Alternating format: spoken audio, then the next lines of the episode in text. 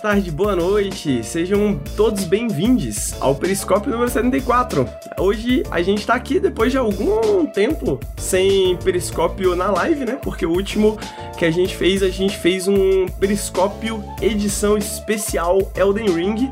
Se você não ouviu ainda, dá aquela olhada então a gente tá aqui voltando, né? Voltando aos periscópios feitos na live. E hoje a gente vai falar de Elden Ring de novo, porque a gente não cansou, entendeu? E a gente continua jogando. E durante a última semana a gente, cara, todo mundo jogou mais. E não só isso, mas hoje a gente tem um convidado muito especial que estamos todos ansiosíssimos desde o lançamento de Elden Ring para ouvir suas opiniões sobre o novo jogo da From Software, a nova obra de Miyazaki né, o seu arqui-inimigo, gamer de esquerda. Tudo bom, gamer? Pô, obrigado pelo convite, né? Sei que todo mundo gosta de ouvir as minhas opiniões sobre jogos da From Software, né? Opiniões sempre acertadas, né? Diga-se de passagem, nunca errei falando da From Software. Então, muito obrigado aí pelo convite. Eu faço, tô, tenho feito live só de Elden Ring porque eu tô de férias, mas uh, final do mês aí estamos de volta com live de política de, de, de, videogame. Quem quiser seguir lá, Gamer de Esquerda. E muito obrigado aí por, por chamar um especialista aí em jogos da From Software para esse podcast tão especial. Gamer, eu, eu, eu não sou a pessoa que. Eu posso discordar de sua opinião, entendeu? Mas eu defenderei o seu direito de, de dá-la ao vivo. E não só isso, mas sempre dá, dá, dá muita audiência, a galera sempre, sempre, sempre dá briga. Então, tipo assim, é o suficiente para mim, não, pra mim é o suficiente. Uh, e temos aqui também Ricardo, que está voltando de uma viagem de São Paulo. Tudo bem, amigo? Como é que foi a viagem? Opa, tudo bem, amigo. É, cheguei com novas visões de mundo você acha que eu posso compartilhar elas com ah, você, Por amigo? favor, com certeza. Amigo, eu tive uma, uma conversa com meu querido amigo Júlio Vitor. Você conhece Conheço, ele? conheço. O que, que a gente fez junto? A gente fez alguma coisa junto. O vídeo da Acho que ele nunca Ricardo. veio aqui, né, cara? Ah, não, a gente fez aquele ah, vídeo verdade. seu, né? Aquele, a gente verdade. fez aquele vídeo seu, né? É. Mas acho que ele nunca veio não, aqui, né? Não, acho que não. É... Porra, é... Sou completamente apaixonado por Júlio Vitor. É... A gente tava tendo uma conversa, né? E eu. E, pô, eu tô com vontade de fazer uma tatuagem. Mas não tenho coragem. Porque, porra, bagulho meio para sempre, né? Um bagulho, pô, dramático, não é uma coisa que vai ficar para sempre no teu corpo. E, porra, eu acho que eu tenho um lance. Tô querendo tacar minha carta aqui, mas eu acho que eu tenho um lance, talvez pela cor da minha pele, com a autoimagem. Foi, foi um, foi um rolê se enxergar como eu tô hoje, que, tipo, que eu tô bem, aí de repente tu adiciona mais uma coisa ali, eu fico meio, hum, será que eu deveria fazer isso? Aí, porra, ele me deu um papo lá, mano, ele começou a. Velho, ele é muito inteligente, né? Puxou uns papos malucos, não sei o que, eu sei que no final das contas ele falou uma parada que me pegou, que ele falou assim, pô, cara, se tu parar de gostar, se tu não gostar, tá na tua pele, é parte da tua história, é parte de quem você é também. Eu achei isso forte, tá ligado? Forte. Falei, nossa, isso faz, agora isso faz sentido, tipo assim. Por mais que ah, depois eu não goste e tal, porra, vira parte de mim também. Eu decidi que eu vou fazer uma tatuagem aqui, amigo. Opa. O que você tá achando? Você acha que dói aqui? Caralho, assim? eu, eu, fiz, eu, eu fiz uma tatuagem aqui, mano. Não dói não. Não no dói, não. Não, não dói nada. Eu, eu, eu queria botar nada. aqui, ó, Regis, que é o meu nome, mas é o nome do meu pai também. Ah, pô, maneiro, cara. Maneiro. Aí eu achei que poderia, seria uma tatuagem que, porra, que eu ia curtir, tá ligado? Ver aqui. É, e aí eu não sei, eu tô pensando, eu, eu não sei se faz. No, se eu quiser fazer uma aqui e uma pequenininha aqui, será que o maluco faz no mesmo faz, dia? Faz, faz no mesmo dia. Se é só uma escrita, dependendo do, do, do, tamanho, que se for, é. no, se for. Geralmente aqui não tem como ser muito grande, né? Então. A não ser que aí, aí inspirado, aí eu botei assim no, no Google. Neck Tattoo. Aí sabe o que apareceu? Hum, ok. Justin Bieber. Aí eu, porra, inspirado pelo Justin Bieber, eu vou lançar uma tatu aqui. Pô, tatuagem, tatuagem no, no pescoço é coisa de trapper, né? Coisa de, de, de, ah, de é, é moderninho, tatuagem no pescoço. Aí o, o Júlio me ensinou que eu posso, que eu queria fazer ela no braço também, né? Pra ficar parecendo o buceteiro, né? E atrás, Você não vai menino, fazer tem, tribal, tem que... cara. Você não vai fazer um tribal. Não, sem tribal, não. Isso daí, ó. Ih, pegou o. Aí, aí o Júlio falou: ó, tu pode fazer um estilo que é sticker, que ele falou. Tu vai, tipo, fazer uma tatuagem aleatória pelo corpo, uhum. que é como ele tem. Então tu já pode fazer um, meter uma toda unida e os caralho. Aí, aí esse daí mais pra frente, vou começar devagar. É, eu, eu, eu recomendo Não, é, começar é, devagar. é, Vou começar começar devagar, começar com a tatuagem no pescoço, tranquilo, de nada demais. Boa, maneiro. tatuagem no pescoço, porque geralmente, tipo, esses lugares mais visíveis, assim, que não dá pra tampar com roupa, a galera geralmente fica. Fica tipo, ah, pô, não vou fazer uma tatuagem aí não, né? Porque Uhum. vou, vou, vou, sei lá, trabalho, emprego, etc. Mas a gente trabalha na internet, né, amigo? É, então, você sabe que o acabou, meu, né?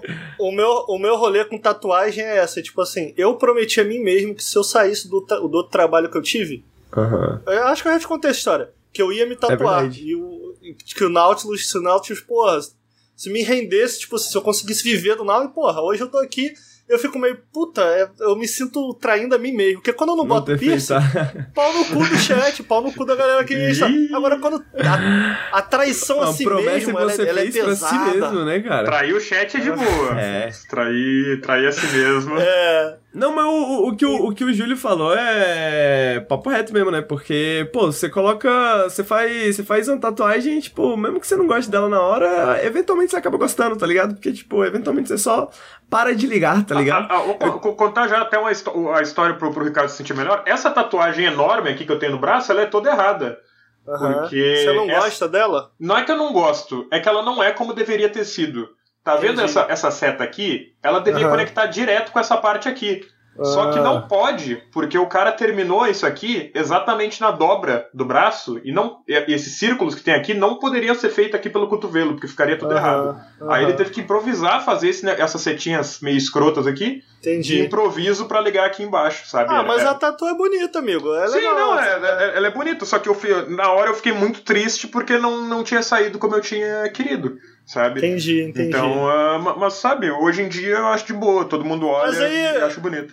Uma parada que me pegou, que ele falou assim, ele falou, pô, cara, eu, pessoalmente, tem até uma história, assim, quem tatuou, eu lembro quem tatuou a minha parada. Então, tipo assim, é, é, pô, aí ele me mostrou uma tatu aqui, pô, esse maluco aqui, eu me amarro nesse maluco, tá? Ele contou uma história ultra forte, assim, do maluco, que o maluco tinha uma visão de tatuagem que era, era um preto, que ele queria tatuar outros pretos e tal. O Júlio é branco, né? Mas que eles eram muito amigos, né? Que ele curtia a visão do maluco e tal, aí o maluco morreu morreu. Aí ele falou, porra, hoje eu olho pra tatuagem, eu, lembro- eu achei forte. Pô, Tudo que ele me falou me pegou, tá ligado? Caralho. E aí eu fiquei assim, eu abri minha mente. Falei, não, agora eu quero uma tatuagem. Tu sabe que já apareceram duas pessoas vindo falar assim, ô, me deixa tatuar você. eu fiquei, porra, do, sabe qual é? Tipo assim, do nada. já era, né, cara? É o segredo. Mano, antes de eu anunciar e o caralho, que eu postei no Twitter depois, mas já tinham vindo. Ou um, um dia. eu- Caralho, que bagulho curioso, né? E a outra novidade que eu tenho, o, o Henrique, Novas visões em São Paulo também? Não, até que não. Essa eu tô todo dia, mais do que nunca, hein? Eu tô fazendo 20 quilômetros por dia de bike. O Caralho! que você acha disso? Eu descobri que isso é uma meia maratona, mano. Eu tô tirando uma onda Mas agora. 20km ida e volta ou 20km só numa. Não, 20 quilômetros No tudo. total. porra. Ah, tá. É. Porra, Pô, mas saber maneiro, 20 mano. km pra ir e mais 20 pra voltar. Perdi 8 quilos, Henrique. Você tá me chamando armado? Eu tô, cara. Tá mais Honestamente, magro, eu tô assim.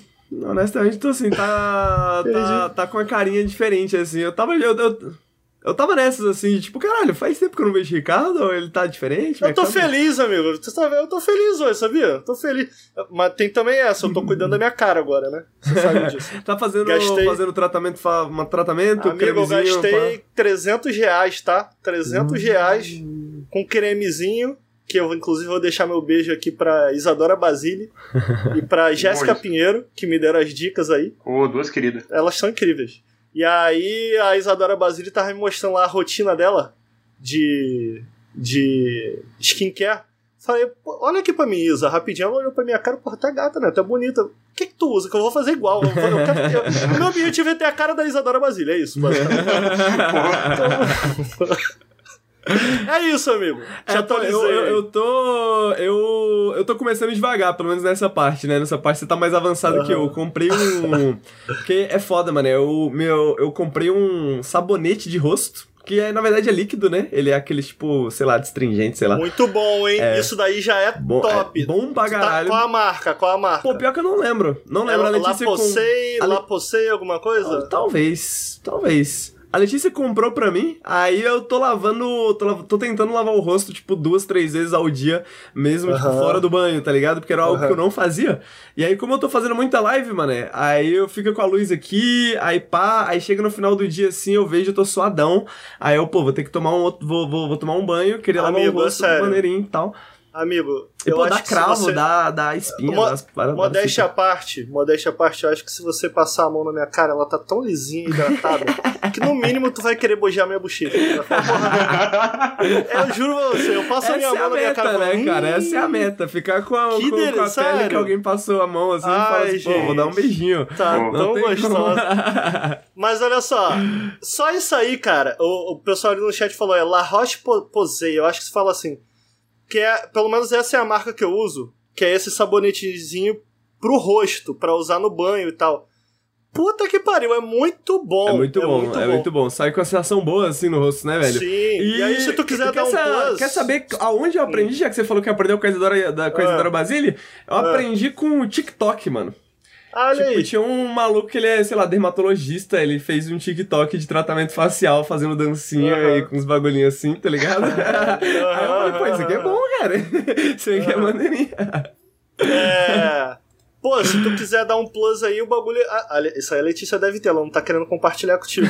Mas um, um esfoliantezinho, um esfo- uma vez por semana, tu passa o esfoliantezinho, parece areia na cara, é uma merda, mas porra, fica bom. É, a Letícia, a, a Letícia com- a compartilhou com a gente, porque, tipo, a gente nunca conseguiu adquirir uma rotina, né? Mas ela às vezes comprava um sabonetezinho com esfoliante, mano. Pô, eu achava gostosinho, né, velho? Porque tu passa assim o bagulho, o bagulho, tipo, parece que tá tirando a sujeira assim, Mano, ó. é isso, tá ligado? Arranhando, é, tá isso. ligado? é tipo assim, não só, pô, eu pelo menos me sinto melhor, como, puta, é uma delícia. Passar os creminhos geladinho na cara assim, ai, que gostoso. É. Pô, e, E aí e- tem- e os bagulhinhos de cravo? Passou os adesivinhos de cravo? Então, mano, eu não tenho muito, tipo. Ah, eu- pode crer. Pô, no nariz eu tenho pra pra cá- caralho. É, eu nu- nunca tive muito. O que me, a minha, o meu rolê é olheira. Aí eu vi lá com a Isadora Basília e ele me deu umas dicas também. Pô, mas, mas- eu não comprei ainda de olheira. Mas aí comprar. você sabia, Ricardo, que olheira, hoje em dia, tipo assim, tem uma. Você vai ver uma, uma- umas artistas de maquiagem e a Sim. galera faz olheira na maquiagem, tu bota fé? Ah, Galera- mas eu não. Não a, a minha parada é, ó. eu quero, eu quero me olhar e falar, pô, maneiro, tá ligado? Pode eu tô crer. nessa agora. Na medida do possível, né? Não- pô, não, não vou- nunca vou ser o Thiago Lacerda, sei lá. Mas, porra, a gente se esforça, entendeu? Pô, Aí, o- pô. o- o- um, das- um- um dos meus maiores prazeres, assim, ó, agora, depois que acabou a pandemia, acabou não, né, mas assim, agora que a pandemia deu uma, deu uma tranquilizada, eu falei, pô, uma das coisas que eu vou fazer é voltar a cortar o cabelo na rua, porque nem isso eu tava fazendo, né, eu tava, nem tava cortando o cabelo, tava fazendo a barba em casa, aí eu falei, porra, vou, vou num lugarzinho, pá, né, aí eu tô indo num lugar aqui perto aqui, mano, de vez em quando eu pago, tipo, uns 30, 35 conto pra... Ah, vale a pena, Cortar o cabelo, cortar, fazer o bigode, barba, tá ligado? Pra esse cara fazer aqui, pô, já faz um cortezinho na sobrancelha, já faz um cortezinho aqui. Pô, é bom demais, cara. Vale é a demais, pena, Henrique. boa. Vale a pena. Eu sou Sério. igual a você, pô. Eu fui ali porque eu gosto do meu cabelo assim como ele tá, tá vendo? Tipo, você tá um pouquinho mais alto. Quando eu corto, o degradê vem da zero. Uhum. Mas eu faço da zero, por, primeiro porque eu não tenho problema em fazer da zero, mas também porque demora mais pra gente ir de novo no barbeiro, né? Então eu fico assim, mano, eu vou passar da zero. Em uma semana vai ficar como eu quero. Aqui já tá um pouco maior do que como eu gosto. Não tem jeito, em uma semana. E aí eu cortei mais alto dessa vez, tá ligado? É. Você tá bem, gamer? Vocês estão falando de cabelo aí, mano? Você tá com uma cara. Ele tá com uma cara. Pô, gamer, entendeu? Não, foi zoeira. Eu achei que ele tava rindo do Ah, chat. Era pra agora entreter o chat, agora era pra entreter o entendi. chat. Coitado, porque o gamer é careca, né? O gamer é careca, Ah, não tava coitado. entendendo. Eu pô, gamer, é maneiro. Eu achei que ele tava rindo do é chat, aí eu fiquei, ah, Eu achei que tá ele tava triste. mano. Eu fiquei, caralho, será que eu tô, pô, peguei pesado? Caralho. É, Tortura psicológica não, é entretenimento, que isso, Ricardo. pô, gamer? Não tem cabelo, mas tem barba. Dá pra fazer a barba, dá É, pra... pô, e, a barba- o, e o gamer é ruivo, olha lá. O gamer é ruivo, então. É hoje- ó, castanho. não, é meio ruivo. Eu tô, declarei que é meio ruivo. Então, ó, ó, entendeu? Agora o. o Ô, Henrique, mas aí eu ia pra São Paulo agora, porra, eu queria chegar bonitinho já em São Paulo. Não queria, não queria esperar pra ficar bonitinho, que geralmente eu espero. porra, em uma semana vai ficar mais bonitinho. Aí já cortei mais alto, mas, pô, uma coisa boa, tu se sente bem, pô. Pô, tô nessa aí, amigo. Tô Maneirinho, nessa de... né, mano? Maneirinho, um É. tempinho pra se cuidar. Pô, vocês são, nessa. são skincare Nautilus, né, cara? Vocês são skincare É. Nautilus. Até porque o nosso público, o, o Ricardo, o nosso público gamer, né, é um público que tá aí, né? Tá aí, fica jogando Elden Ring, aí, pô, não lava o rosto, né? Entre as sessões É de porque, games, amigo, olha né? só, é bom jogar Game videogame. Jogar videogame é bom. Pô, é maneiro. Mas eu tô numa fase que, pô. Quero ficar bonitinho também pra mim mesmo. Quero me olhar no espelho e me, me sentir bonitinho, tá ligado? Então, É pô, tô isso. correndo pra emagrecer, tô fazendo meu skincare, vou fazer minha tatu, vou botar brinco na orelha também, foda-se. Vem aí. É isso, vem É aí. isso. Vem aí, vem aí. Vai ser o, é- é- o carioca heterotop, mas que foi pra terapia. É, a galera tá zoando aí de heterotop. Porra, a gente tá falando de skincare e vocês estão me chamando de heterotop? Não, É eu, eu, ia- eu ia falar isso, né? O pessoal. ah, é, o pessoal fica. A Letícia. Ela fica falando que o Nautilus é muito clube do bolinha, né? E é, vamos admitir. Ah, é, é, vamos, tem o vamos que lá, fazer. né? Porém, tá estamos, já, já, já, estamos trabalhando aí pra mudar, mudar essa, essa ideia, né? Estamos aqui falando de skincare, né? Estamos aí falando de assuntos aí pra você não ser tão heterotop, né? Pra você não ser tão masculinidade tóxica. Né? Amigo, fica tranquilo. Sabe que eu tava em São Paulo, eu juro pra você que esse diálogo aconteceu. Ah, mas lógico que vai acontecer. O, Nautilus o é Felipe um Goldenberg bolinha, tava velho. do meu lado. E aí eu comentei assim. Ele, ele comentou, né? Ele sempre critica o que eu tô vestindo, ele sempre me zoa. E aí ele. Você tá bem hoje, amigo? Você tá menos hétero? Tá, tá bem? Tá bem vestido, tá bonito? Eu falei, eu falei, pô, obrigado. Aí a Mariana Arias comentou assim. Não, mas Felipe, agora não, você tá errado, porque agora ser hétero é top. O Gustavo do BBB mudou tudo. É, é, eu ia Então falar isso aí, agora, porque amigo. todo mundo tá, tá gostando do tal do Gustavo do BBB, Agora- né?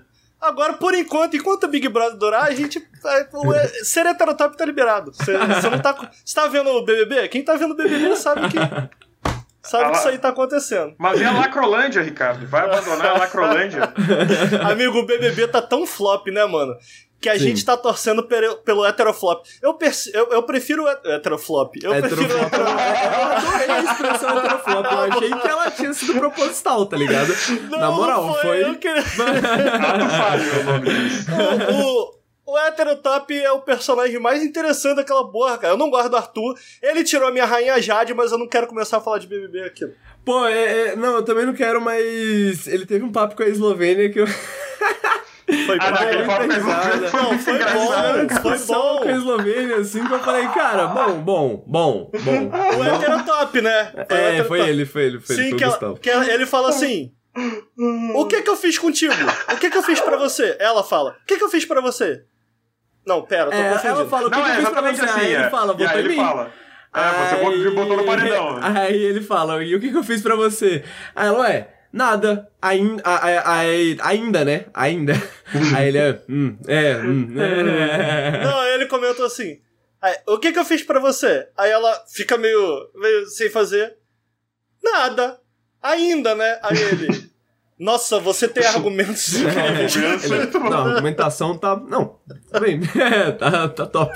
Vamos, vamos, vamos, Vamos pro pro programa. podcast, vamos pra falar de, Videogames. vamos falar de videogames. Mas antes, antes da gente falar de videogames, deixa eu passar os recadinhos do, do podcast. Que se você quiser financiar o skincare do Nautilus, porque afinal de contas a gente só pode se preocupar com skincare agora, né? Porque finalmente a gente tá aí, a, a- gente tá aí na, na, na internet com uma comunidade sendo formada aí. Então, muito obrigado a todo mundo que tá assistindo pra começar. Muito obrigado a todo mundo que já apoia a gente, que já dá sub pra gente. Ah, o pessoal que tanca os nossos ads, que tá tendo muito ad agora na, na Twitch, né? Que vocês vão tancar alguns aí durante o podcast, tenho certeza. Então, muito obrigado pra vocês que estão tancando. E queria dizer que se você quer ser uma dessas pessoas, se você quer estar um pouquinho mais próximo da nossa comunidade, se você quer apoiar financeiramente o trabalho que nós fazemos aqui na internet, a gente tem algumas maneiras diferentes que você pode fazer isso. Você pode apoiar a gente no apoia.se barra Nautilus, numa plataforma de financiamento coletivo, né? Você pode apoiar a gente e todo mês, né? Qualquer valor sempre ajuda muito, né? Seja mil, como diria o antigo slogan que a gente tinha aqui no Nautilus. Como é que é? Seja mil, porque pra cada. Como é que era? Acho que era tipo. Cada, Pra cada mil views a gente faz cinco reais, mais ou menos. Então, É, se você doar cinco reais, significa que você Você equivalente vale por a mil né? visualizações, você vale seja por mil. Olha. Vale Porra, eu, eu fui criativo esse dia. A gente não devia ter abandonado isso, cara. Não, essa é boa, essa é boa. Que fica guardado, o- seja mil. Seja mil. E o Apoia-se vai, vai no imposto de renda? O Apoia-se? Dúvida importante aqui. Olha, amigo, eu tô por fora disso aí, você sabe, Henrique? Ah, quem lida com isso é o Nelson. O Nelson É, o cuida do Nelson que é financeiro. nosso Ah, é o né? Nelson que é o, é o- é o financeiro aí. É, o Nelson é ideia financeiro porque ele, ele, amigo. fez, ele fez. Ele cursou engenharia, né? Então ele manja de matemática, Aham. né? O resto da Ah. equipe, infelizmente, tá, tá complicado em termos aritméticos. Mas você pode apoiar a gente no apoia.se barra Nautilus. Ah, você também pode dar um sub aqui na live, já que o Periscópio é gravado ao vivo às quintas-feiras, lá para as 8 da noite, aqui na twitch.tv barra Nautilus Link. Você pode deixar um sub aqui pro pessoal que tá ouvindo esse podcast no feed. E lembrando o pessoal que tá, assisti tá assistindo aqui ao vivo, que o podcast é publicado no feed. Inclusive o podcast, o episódio passado do Elden Ring foi um episódio especial que não foi passado ao vivo, ele só foi direto pro feed. Então vocês deveriam seguir lá e acompanhar a gente por lá também. Ah, então é isso, financia o Nautilus, apoia a gente, financia o nosso skincare, financia o nosso trabalho, sejam mil e espero que vocês gostem do Periscópio de hoje, onde a gente vai falar de três joguinhos muito interessantes, mas a gente vai começar com um jogo que o Ricardo já falou um pouco sobre, já fez um vídeo sobre ele, falou sobre ele no Café com Videogames, mas a gente precisava de alguém pra falar de alguma coisa hoje, e tinha o Ricardo, e a gente falou, pô Ricardo, vamos falar de Shadow Warrior de novo. Opa! então, Ricardo, Shadow Warrior, a sequência de Shadow Warrior 2, que é a sequência de Shadow Warrior 1, que é Quem um diria? remake de um jogo Quem anterior, diria? né? Quem diria? E, pô, um joguinho, um particularmente, da Devolver, um joguinho que eu gosto bastante, tá? Um joguinho, pô, ação, frenético, FPS, né? Tiro, porrada, bomba, monstrinhos, né? Katanas, uma pegada muito maneirinha. O 2, eu sinto que já era um pouquinho mais inchado, né? Um pouquinho mais assim, opa, não sei, né? Um pouquinho mais parrudio assim, mas sobrando coisas. Queria saber agora do 3. O que, que você tá achando da- do, do Shadow Warrior 3, Ricardo? O que, que você achou, né? Porque eu acho que você fechou, né? É, Você sabe que essa opinião que você acabou de dar é um pouco polêmica, né, Henrique?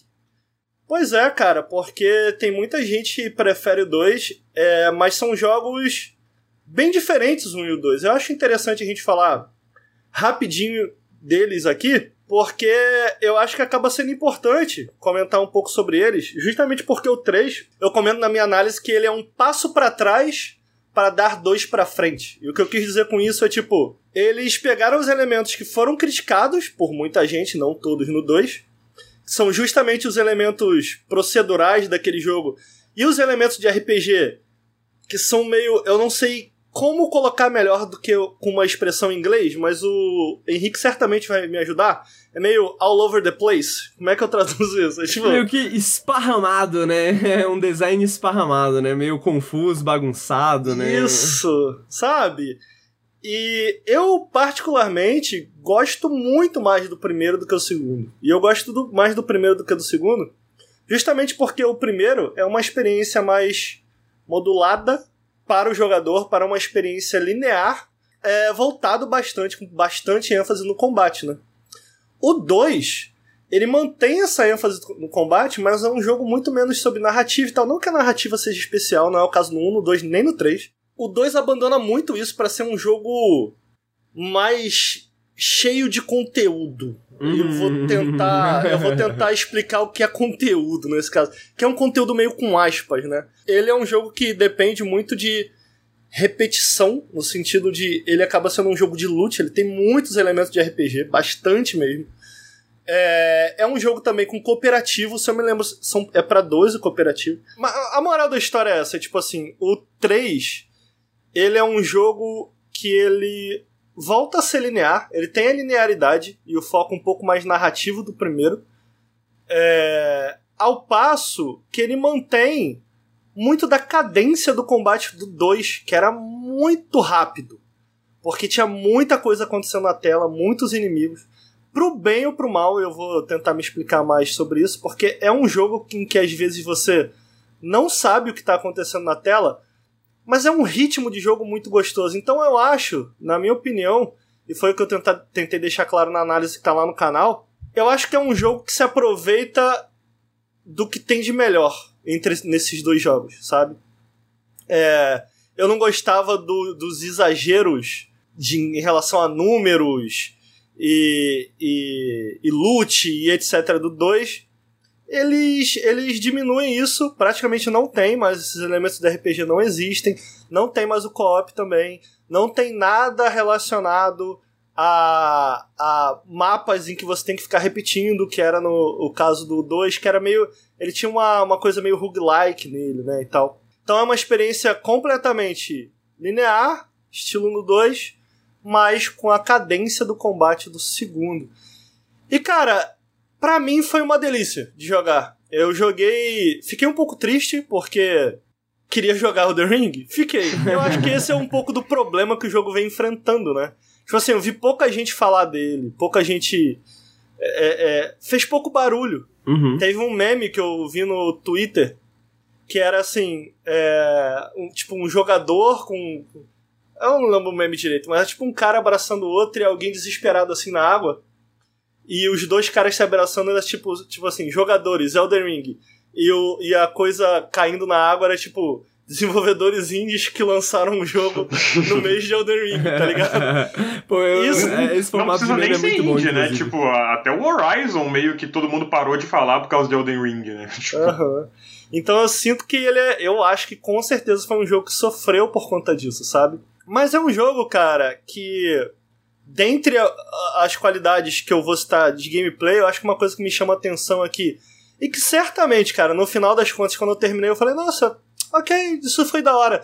E que eu tô vendo muita gente reclamar no Steam. Porque a gente. Eu fiz o review em embargo, né? Não tem como tu saber o que a galera vai achar. Uhum. Então muita gente tá reclamando da duração. Eu achei perfeita. tipo, sete horas, mano. Sete horas, entendeu? Tipo assim, joguinho gostoso, tu vai jogando, dá tirinho, dá tirinho, pá, pá, pá, pá, pá, mata bichinho, mata bichinho. Acabou. A porra top. Show. mas o pessoal achou curto ou achou longo? Achou curto. O pessoal achou Sete muito horas curto. pra um jogo de, de, É. de tirinho? Porra, eu É porque, que tá pô, ótimo. cara, o, o, o, o Shadowrun 2 dura muito, cara. Ah, O jogo. Pô, ó, pra ter uma noção, eu cheguei. Eles são cinco mapas, assim, eu cheguei no terceiro. E eu tenho 50 horas. Sacou? No Shadowrun 2. É, eu não lembro quanto durava o Shadowrun 1, mas era mais ou menos por aí. As 10. do- Você lembra, amigo? Você chegou a zerar, não? O pior que não. O 1 eu acho que. Deve ser umas 12 As horas. 12. É. por aí. Então a galera ficou muita reclamação em relação a isso. E, cara, pra mim não foi um problema, cara. Porque foi um jogo que ele, por ele ter essa duração. Eu não gosto de dizer curta, né? Mas essa duração de 7 horas, sabe? É um jogo que ele vai andando. Eu, já, eu gosto muito de repetir isso, porque eu gosto muito de jogos que fazem isso. Esses jogos que vai andando de uma ideia pra outra e quando as ideias acabam, ele acaba, sabe? Ao invés de, não, vamos introduzir essa ideia de novo, aí vamos introduzir uma nova, aí introduz uma ideia antiga de novo, aí introduz uma nova. Cara, ele não faz isso. É tipo assim: novo, novo, novo, novo, novo, novo, novo, novo, acabou. Porra, eu achei top, entendeu? Por que, que novo o tempo inteiro? Nessas sete horas, é, você, ele vai adicionando pro seu arsenal de armas. Se eu bem me lembro, são sete armas no total. E todas as armas, elas têm um propósito e uma dinâmica única, bem a lá Doom, né? O que a gente conhece de Doom, especialmente o, o esse reboot que teve, né? Acho que muita gente vai entender do que eu tô falando. É, mano, eu, eu assistindo. Eu assistindo o vídeo aqui do Shadow Warrior 3, ele me lembra muito do Eternal. Muito. muito. Uhum. Sim, é muito Doom. É muito Doom. Eu não acho que ele é necessariamente novo, eu não acho que ele ne- é necessariamente melhor, mas ele interage com as ideias, Uhum. sabe? E, e, e algumas ideias são muito boas, eu vou falar um pouco delas.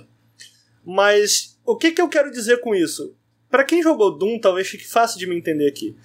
Cada arma nova, ela tem uma, ela traz uma dinâmica nova pro combate, porque a la Doom, ela ela funciona melhor com X tipo de inimigo, em Y tipo de situação, sabe?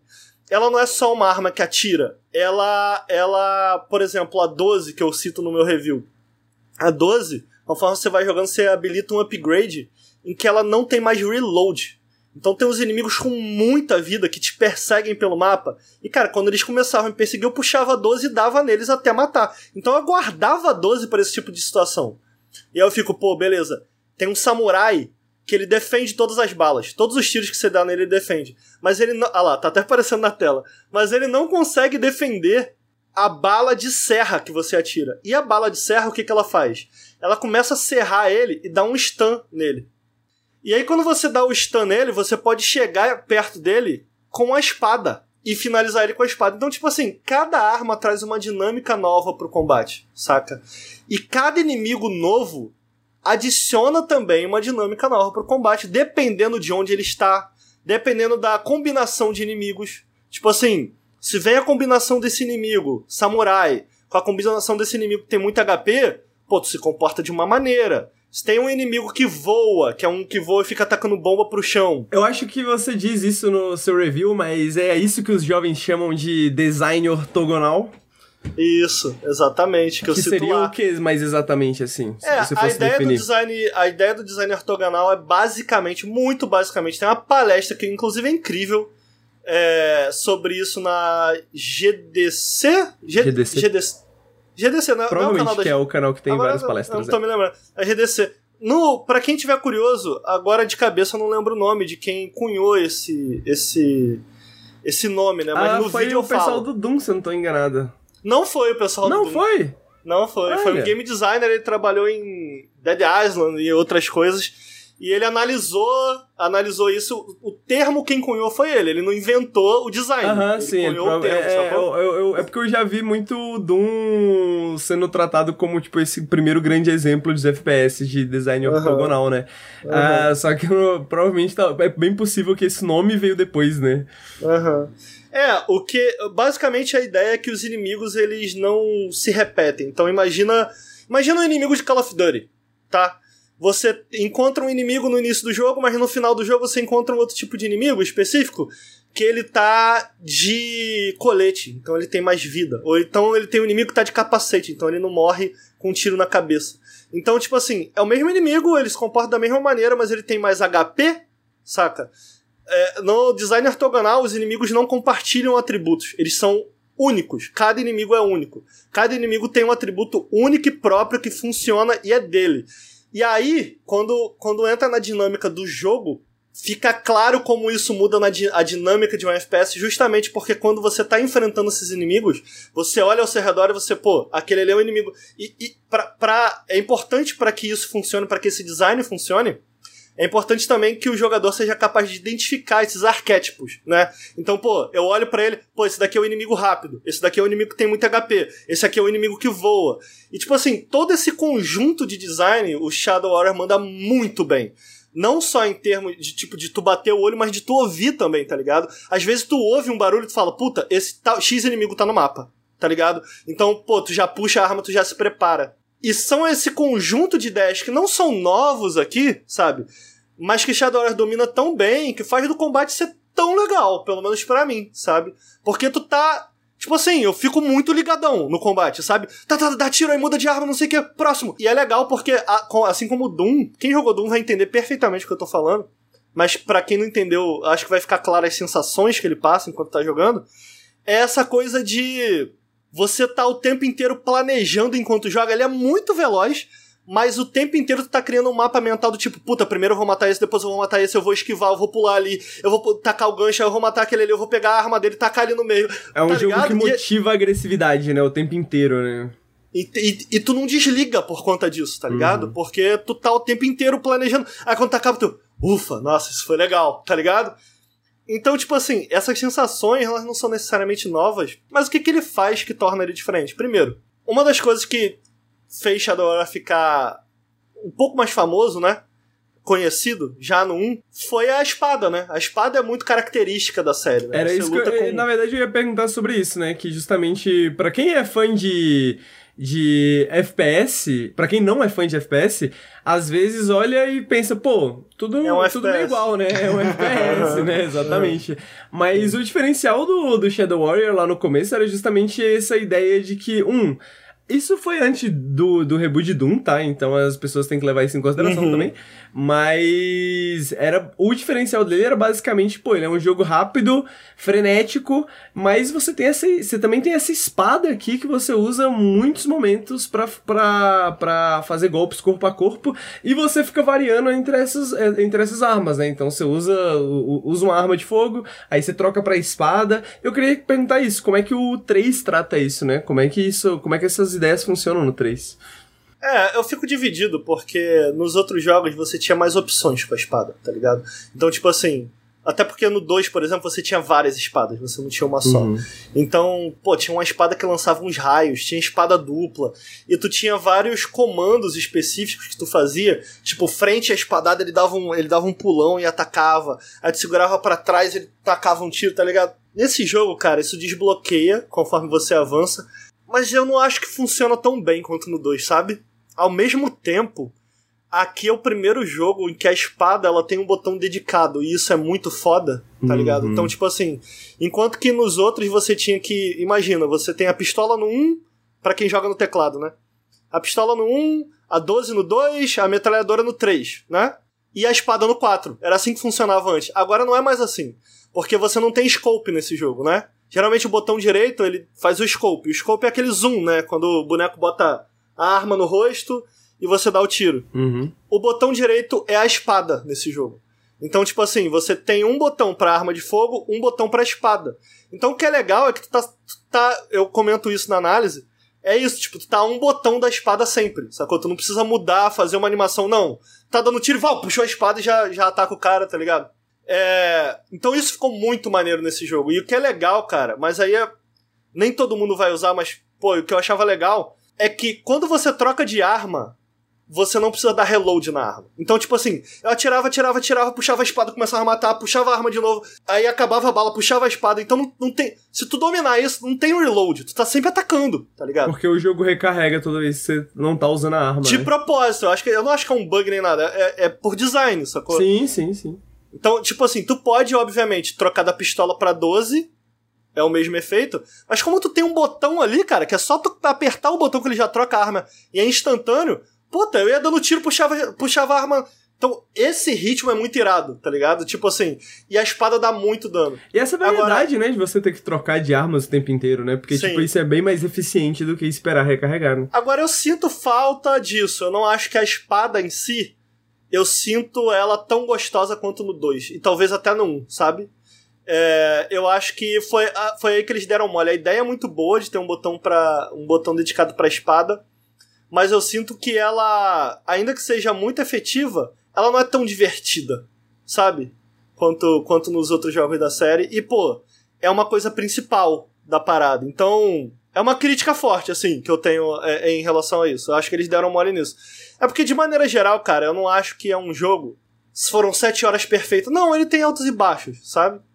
É, uma outra coisa que eu acho um baixo e que, é um, que acaba afetando a gameplay de espada é que, mano, tem muita coisa acontecendo na tela desse jogo, sabe? Tipo, é muita coisa. Às vezes tu, tu fica confuso. É, é, é tudo muito, sabe? Então tem muito sangue, tem muita explosão, tem muita. Que era um problema do 2, tá? Que é um problema que vem importado do 2. Eu não sentia tanto esse problema no 1. E eu acho que eles não souberam melhorar, eles não souberam dosar isso, sabe? É, e como atrapalha a legibilidade do combate, acaba sendo um problema um pouco grave, saca?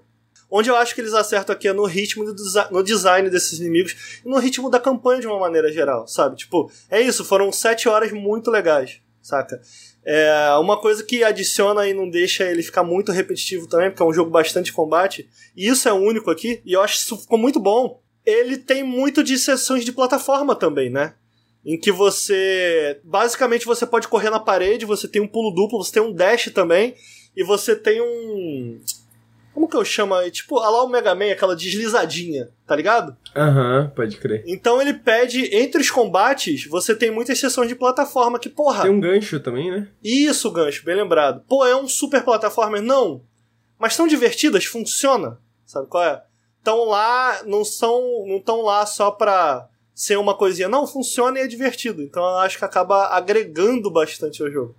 E aí, só pra finalizar, cara, o que eu achei curioso é que tá havendo, de uma maneira geral, a minha opinião, que eu falei, mano, é, eu acho que esse é o melhor jogo da série. Ela tá sendo muito disputada por conta disso. Tipo assim, do jogo linear, o 1 é um jogo mais longo que tem uma espada mais gostosa de se utilizar. É, desse combate mais caótico, o 2 te fornece mais ferramentas e mais maneiras de encarar esse combate, tá ligado? A minha parada é que eu acho que, ainda que ele não consiga ser melhor no que o 1 e no que o 2 faziam tão bem, a junção de tudo, para mim, fez do jogo mais divertido que eu joguei, sacou? Eu não tô dizendo que ele é não sei se faz sentido. Faz, falando, faz sabe? todo. Eu tava interpretando mais ou menos isso, assim, ouvindo você falar, eu fiquei pensando, cara, eu, eu, eu não sei se ele parece necessariamente, tipo assim, melhor que o 1 ou 2, mas ele parece mais coeso, né? Ele parece que, tipo assim, ele tem. Perfeito. Ele sabe melhor o que tá fazendo e onde está e o que que ele está fazendo. Até porque o, o 1 é, e o 2 também, né? Ele sai em, em momentos assim de tipo ok, esses, esses, FPS single player, assim, de arena, de combate, meio Serial Sam, essas coisas, o que, que a gente tá fazendo com eles, né? O que que. Onde a gente quer levar isso aqui, né? Então. Uh, e, e eu acho que eles se encontram. Eh, me parece que eles se encontraram muito nessa, nessa pegada pós Doom Eternal, né? Essa pegada de tipo assim, pô, vamos fazer uma parada de arena meio frenética, com mudança de armas, tal, tal, tal. Então parece bem mais uh, proposital, né? Tudo que eu tô vendo no jogo parece muito mais proposital do que no 1 no 2, né? Que eu sinto que tem muito dessas arestas, né? Dessas uhum. coisas sobrando, tanto um quanto Perfeito. dois, que faz parte, né? Perfeito. É, você falou do, do Eternal, eu lembrei que era uma coisa que eu achei interessante falar que é a maneira, a principal maneira que ele interage ali com o Doterno, que eu achei uma, uma parada legal, é que você tem esses finishers, lá os Glory Kills de Doom, né? Mas aqui não é só pelo espetáculo. Cada inimigo que você dá esse Glory Finisher, você rouba a arma dele. Mas não é uma arma que ele tá na mão. Então, tipo assim, tem um inimigo que ele tem um sopro de gelo. E aí você descobre que o sopro videogames, tá, gente? O sopro, ele vem do olho, o cérebro dele é meio congelado. E aí tu pega o cérebro dele, tá ligado? E joga no chão. E quando tu joga aquilo no chão, explode em gelo e tu congela os teus inimigos. Esse inimigo aí da espada, que tá aparecendo aqui é, para quem tá assistindo ao vivo, nesse caso ele rouba exatamente a espada. Tem um inimigo que ele que ele bota, puxa a mão dentro da barriga, ele pega o coração do inimigo. E aí o inimigo solta uns raios lasers, ele lança tipo uma granada laser. Mano, tem uma. Todo inimigo, quando tu dá um finisher, tu não é só pra matar, é pra tu roubar a arma de combate dele. É, só, então, pra, tipo assim, só pra deixar claro, do Eternal é. também tem uma recompensa mecânica pro finisher, né? Que é. Toda vez que você finaliza um inimigo com Glory Kill, ele com certeza dropa vida né? Uhum, e, uhum, essa, uhum. E, e, essa é uma das maneiras que o jogo utiliza para fazer com que você vai de, né, de execução para execução, porque você quer vida, né, recupera e tal.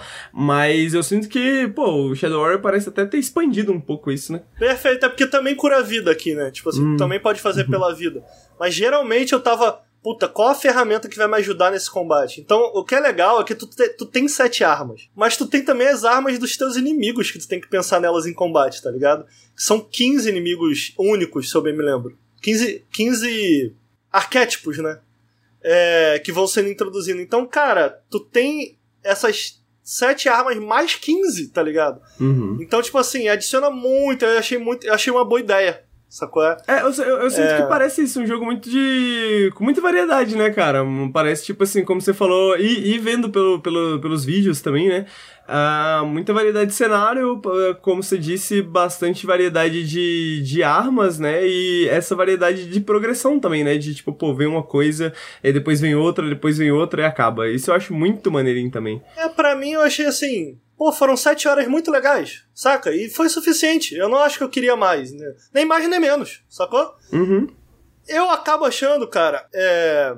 Porra, eu não. Né? Eu fico com medo de falar isso, porque fica parecendo que todo jogo indie tem no Game Pass. Mas é um jogo que ia se dá muito bem no Game Pass, tá ligado?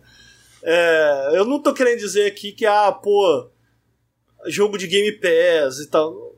Que isso pode ser sei lá, só é, é meio... é, é, mais do ponto de vista do, do, do, investimento que você faz, né? De tipo assim, pô, se você tá fazendo um investimento já de pagar um Game Pass, né? Tipo assim, esse jogo é maneirinho porque 6, 7 horas, tal, tal, tal. Agora, se você for jogar ele no, na, no Steam da vida assim, né? Eu vou pagar os preços cheios tá, cara, pra ele. Tá 80, né? Ele tá 80, achei um, um preço um pouco caro mesmo. Mas é isso, cara. Eu, eu gostei muito do jogo. Sinceramente, eu gostei muito do jogo. Eu, pessoalmente, eu recomendo. Aí, pô, se vale o preço ou não, aí cabe a você, entendeu? Eu acho que é um bom jogo. É, mas numa promoçãozinha, pô, com certeza. Sabe? Sacou? Tipo, tem nem o que pensar. Porque eu gostei do jogo, eu acho que é um bom jogo. Pessoalmente, é... Acho que eu esperava um pouco mais, amigo. Tipo assim, no sentido de. É, deles evoluírem mais, porque, como eu falei, eles pegam essas ideias, eles dão esse passo para trás. Eu acho um jogo seguro, sabe? Uhum. É, e a Essa Fly... é a minha impressão também. É, e a Flying Wild Hog, ela, ela vem se arriscando, né? Ela tá, tá, tá lançando IPs novas e tal. O Shadow Warrior, pô, o, o fato do. Eu não gostei, mas o fato do 2 ser tão diferente do 1, um, pô, tá lá, os caras arriscaram. Não tô dizendo que foi bom, entendeu? E eu acho que esse jogo é um pouco mais seguro, mas de maneira nenhuma eu acho que isso fere a dinâmica do jogo. Eu gostei muito de jogar. É, e eu recomendo Shadow Warrior 3. Tá aí, parece o tipo de jogo que eu quero pegar um sabadão assim que eu tiver, pô, sem nada para fazer e passar o dia inteiro jogando, fechar e nunca mais olhar, sabe? Eu, eu, só fico bravo com, com o nome, né? Shadow Warrior, porque quando eu vi eu fui ver esse vídeo do Nautilus, tem um nome, eu não conhecia a franquia Shadow Warrior, né? Mas pelo nome assim eu fico, e, pô, é um joguinho de samurai, é um joguinho de ninja, alguma coisa medieval. Aí eu vou ver jogo de tirinho estilo Doom, velho. O, o, o, bagulho é porque ele é baseado nesse esse jogo da 3D Helms da, dos anos 90, né? Então, esse que a Devolver trouxe em 2013, ele é tipo um reboot, digamos assim, né? Um, um, reboot da franquia. Então, que era um clone de Doom na época, né? É, ele era um exato. clone de Doom. Então, eu sinto que. Eu, eu entendo isso aí, porque, mano, é um, é um nome que pa parece um nome de jogos dos anos 90, né? Parece um nome hum. de jogos dos anos 90. Uhum. Parece um nome de jogo que você não veria hoje em dia, assim, sabe? Shadow Warrior, sabe? Não, a, a, até porque o que tá na moda hoje é nome tosco, né? É Triangle Strategy. É, aquele outro lá que é de tática também, que lançou no, no State of Play. É, é, incrível, cara. Todo jogo tático que eu, que eu, que eu gosto, assim, os caras botam uns nomes estranhos. É, é, Biofield Chronicles, eu acho Geofield, que é o nome do outro. eu acho. The Geofield Chronicles. Geofield Chronicles. É Geo, de tipo... Igual Geo, o, isso, o metaleiro, Geo. sabe? Tipo, Geofield Chronicles, mano. É tipo, é um nome esquisito então, mesmo. Então, é um nome esquisito o, o que tá na moda hoje é, é nome estranho. Pra... Exoprimal teve esse também, né? Scarlet Nexus, né? Que inclusive foi renomeado, né, pra Cronos Maxima, né? Pelo, pelo, pelo jornal de habilidade. Então, é, vocês notam que, que quando eu começo a falar, o Ricardo vai embora, né? É, curioso, curioso. O Ricardo né? levantou aqui, para quem tá ouvindo o podcast. É, eu acho que é um sinal também, porque eu, eu já finalizo aqui sem ele, inclusive, porque. Tô brincando. Falou muito já, falou muito já. É, Shadow Warrior, rapaziada. Shadow Warrior 3 uh, da Devolver, uh, publicado pela Devolver, né? Uh, desenvolvido pela Flying Wild Hog. Deixa eu só confirmar aqui as plataformas de lançamento. Um, bom, bom, PlayStation 4, Xbox One e Microsoft Windows. Uh, e lançou 1 de março de 2022, então lançou não faz nem 10 dias direito. O Ricardo ele jogou antes porque ele jogou no embargo, então tem um vídeo lá no canal, caso você queira ver um review do, do Ricardo mais, né? Uh? Bom, já vi isso aqui também, sei lá. Esse que era o famoso estou sob embargo, né? Todo dia é... vocês, viam, vocês viam o Ricardo tentando estou sob embargo, estou sob embargo. Esse, esse era o famoso estou é. sob embargo, porque ele, é, é, Ricardo tava jogando, inclusive, quando che chegou o, o Elden Ring, né? E o Ricardo querendo jogar o, o Elden Ring e tava lá o Shadow Warrior pra ele jogar, porque ele tinha que fazer o vídeo. Mas tá lá, tem o vídeo. Uh, tem o Ricardo falando um pouco, a gente falou algumas notícias no Café com Videogames do Dedão do Rio. A gente falou um pouco do, do Shadow Warrior também. Ricardo trouxe algumas opiniões também sobre Shadow Warrior, então se você estiver interessado, fica aí um mapeamento da, das opiniões do Ricardo sobre Shadow Warrior. Uh, deve ter mais horas do Ricardo falando de Shadow Warrior do que quase horas de game, tá ligado? Então. então aproveitem. Bom, dito isso, Shadow Warrior, vamos para o próximo jogo. O próximo jogo é um jogo que eu trouxe para falar fino, tá? Coisa fina, coisa fina, como as que eu costumo trazer aqui no Periscópio, né? Todo mundo sabe que. Ô Henrique, quanto você acha que eu tenho de peso? Uh, não sei, cara, uns 90? Você acha, gamer? 80. 80 e alguma coisa. Eu tava pesando 115. Caralho. Caralho! É porque você é alto, né, mano? É, 86. É. é. eu chutei 90 porque, porque, porque me parece alto, mas é, é o, o Ricardo tem uma build né? É, exatamente, quer dizer, é, é 115 que é tipo, é bem eu tenho cento e, e, poucos, só que Esse... o meu cento e poucos é mais, é mais gordura mesmo, eu tô, é, eu tô meio o, gordinho, o, mas o, o Ricardo é força, né? O Ricardo é bem distribuído, né? O maluco tem um bração, o maluco tem uma pernona, o maluco tem, tem, tem uma bundona, né? então... Mas vamos voltar pro jogo. vamos voltar pro Sucker for Love, já que estamos falando de... já que estamos falando do assunto, né? Ah... Então, Sucker for Love é um jogo que é complicado. Vamos lá, vamos com calma. Vamos com calma. Gênero. É um. Em termos de mecânica, é uma, uma visual novel, um dating sim, sabe? Um joguinho de namorinho, né? Aqueles joguinhos é, é, naquele estilo japonês, que você anda pelos lugares, você fala com personagens, você tenta, né, que as personagens gostem de você e etc e tal uh, pra, no caso desse jogo aqui, do Sucker for Love, pra conseguir um, um, uma beijoca, né? Ele chama de smooch, que é tipo um selinho, né? Conseguir um selinho. E é só um selinho mesmo, é só, você quer só um selinho. É isso que é o sonho do seu personagem, do protagonista. Uh, só que ele também tem essa pegada meio... E aí uma das razões pela qual eu achei interessante falar desse jogo com gamer aqui na live, porque eu não joguei, mas ele tem uma pegada Doc Doc Literature Club, né? Que talvez tenha ficado mais famoso aí, porque ele é um visual novel, também, mas ele meio que subverte o gênero e apresenta uma história de horror, né? Uh, em, cima, em cima do gênero de dating sim. mas, mas isso é meio que tu tá dando um spoiler ou o jogo deixa isso já meio claro desde o início? Uh, o jogo deixa isso meio claro de, meio desde o início, assim, né? Que ele é igual o Doc. Da mesma forma do Doc Doc, na hora que você começa, ele fala, ó tem cenas de mutilação, tem cenas de. Sim, tem mas, sim mas, mas, mas, o, né? o Doc Doc ele só fala tem cenas perturbadoras, tu não sabe exatamente o que, que é. E o Doc Doc ele, ele disfarça bastante por um tempo, assim, né? Ele, ele, ele fica uma, pelo menos umas duas horas de jogo, assim, tu fica só na Visual Novel Date Simulator. Eu não sei como é no, no caso do, do Sucker for Love. É, o, o. No caso do Sucker for Love, eles comentam sobre o jogo ser é, um um, um, é, ter elementos de horror Lovecraftiano, né? E, e, e, e tem já, já essa menção de, tipo assim, as coisas vão ficar estranhas, tá ligado? Em termos de spoiler, já que é um jogo de história também, eu vou me. vou me. me reter a basicamente spoilers do primeiro capítulo, são três. É, o primeiro capítulo e o segundo capítulo são pareci são são são os principais, digamos assim. O terceiro capítulo é um capítulo bônus que você libera, mas também é bem importante, mas que você libera a partir de segredos, né, que você vai liberando nessas outras áreas. Aí eu vou comentar um pouquinho da segunda parte e mais da primeira parte, né, que eu acho que explica melhor o jogo.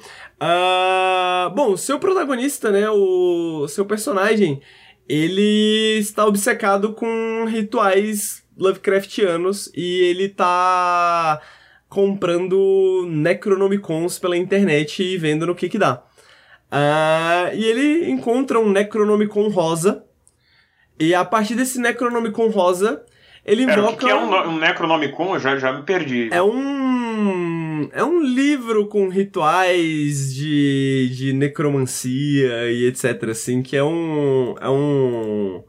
É, um, é parte do, do mitos, né? É parte dos mitos de, de, de Cthulhu, né? É, que foi um livro criado pelo Lovecraft, né? Que era onde ah. tinha toda, toda a questão lá do, do, do Cthulhu e, e, e enfim.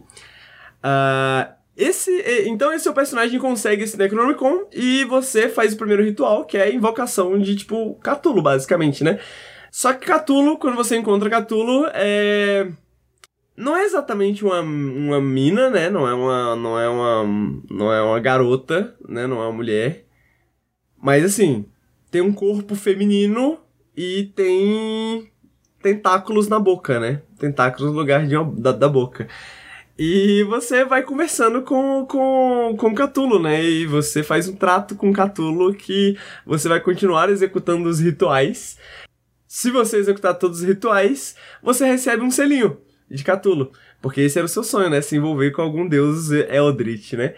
Uh, esses rituais consistem basicamente em amaldiçoar toda a humanidade, toda a realidade e o cataclisma final, né? Tipo assim, acabar com o mundo, né? Mas por um selinho, um selinho de Catulo, É, pô, qual foi? Você não. É, pô, você fala que não faria, você tá, tá, tá querendo enganar quem, tá ligado? É. O que eu acho interessante desse jogo, uh, pensando em termos de vídeo novel, primeiro, ele é muito bem escrito, ele é muito bem apresentado. Uh, ele é um jogo que ele os temas dele são muito interessantes né e mesmo mesmo as representações de de, de, de de mutilação, de, de coisas bizarras assim que tem, elas são bem apresentadas de certa forma. Ele chega realmente a ficar em, em, em, de jeitos bem assustadores, assim, tipo, pra uma história, né? Um, um jogo mais narrativo que você tá Pera pegando. aí, Henrique, eu preciso te pausar um instante. Por favor. Dá pra transar? não, Exatamente, Márcio... eu, sabia, eu sabia que selinhos, o Ricardo ia perguntar apenas isso. Selinhos, apenas selinhos. Você tem um medidor que são três coraçõezinhos. Se você conseguir esses três coraçõezinhos, você pode pedir um selinho, que é basicamente o fim daquele capítulo, né? Acaba aquele capítulo, você consegue o selinho, porque é uma história, apesar de ser uma história, como muitos visual novels, né?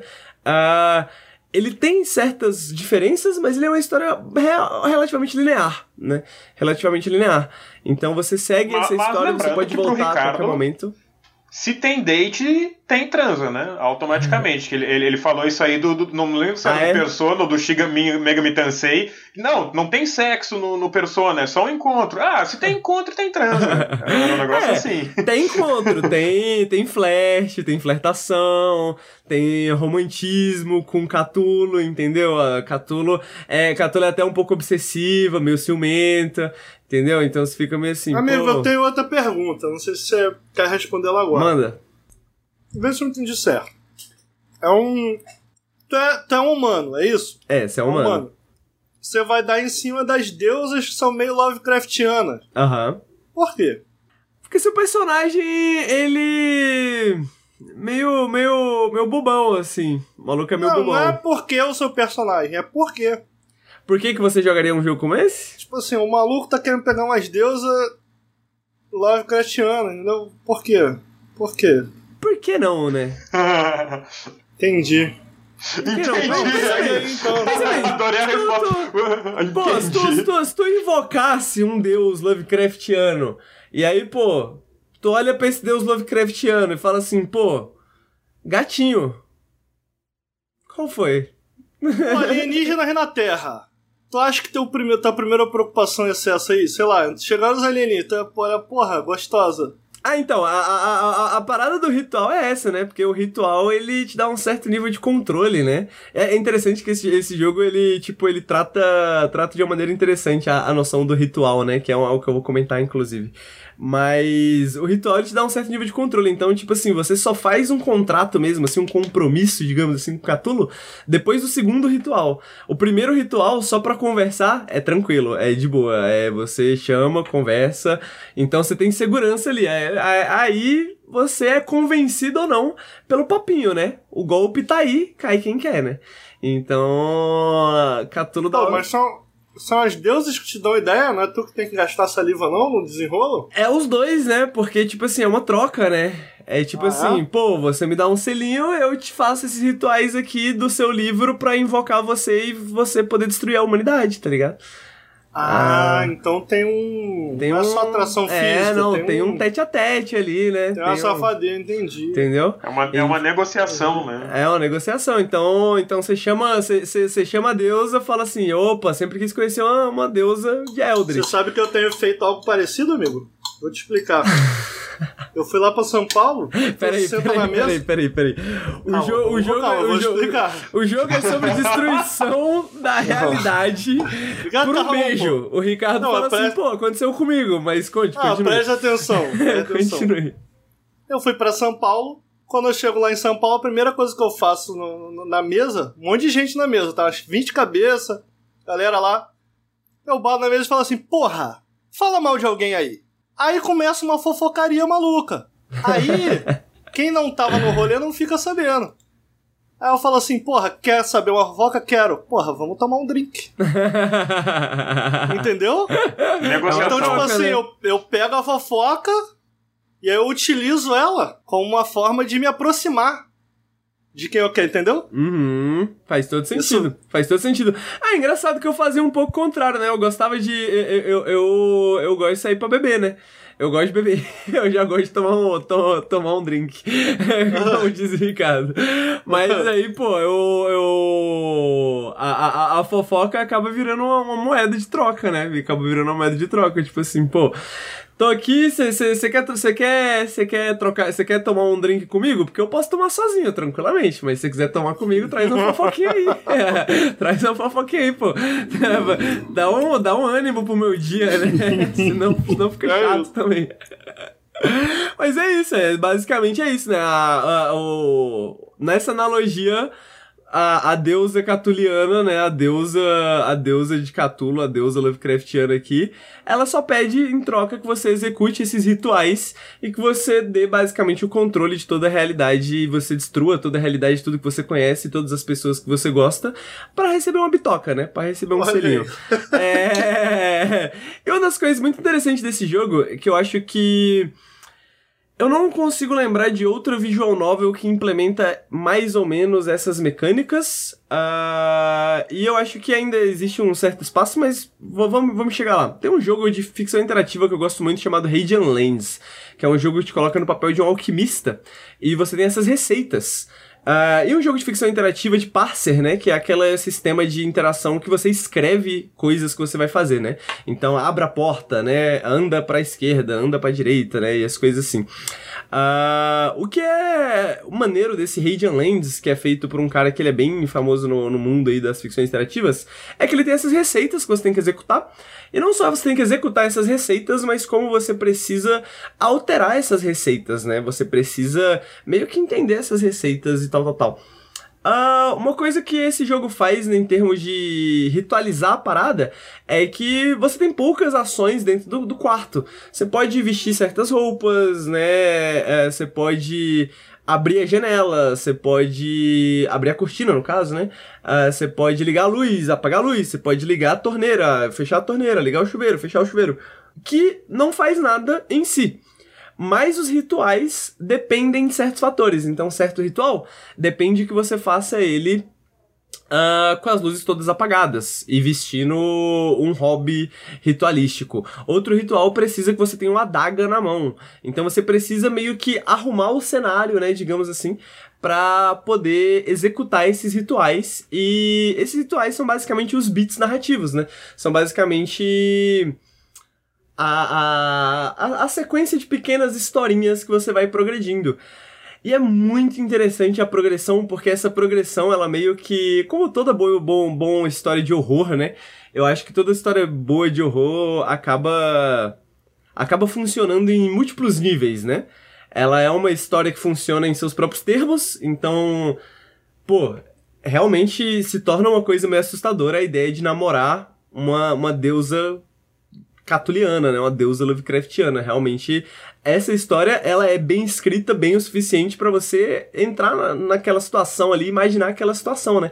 Tipo, o cara invocou uma deusa e agora ele tá nessas, né? é engraçado, é, é, é tenso, é todas é uma variedade de emoções muito interessante. Mas uh, o que eu acho interessante também desse jogo é porque como que eu posso dizer isso? Ele também, de certa forma, funciona como uma, uma, metáfora, né? Ele também, de certa forma, funciona como analogia para relacionamentos de maneira geral. Então, que? essa deusa catuliana, ela também pode ser vista, de certa ah. forma, como uma namorada obsessiva, sacou? Como uma, uma namorada um pouco... Uh, pode ser vista como uma relação meio de dependência, de codependência, né? Que é, que é meio gerada ali. Porque... É, é, é, e é engraçado, porque de certa forma é um relacionamento aberto, né? Porque isso vira uma questão depois. Ah, porque ela não se importa que você tenha relacionamentos humanos. Ela só não quer que você tenha um relacionamento com outra deusa.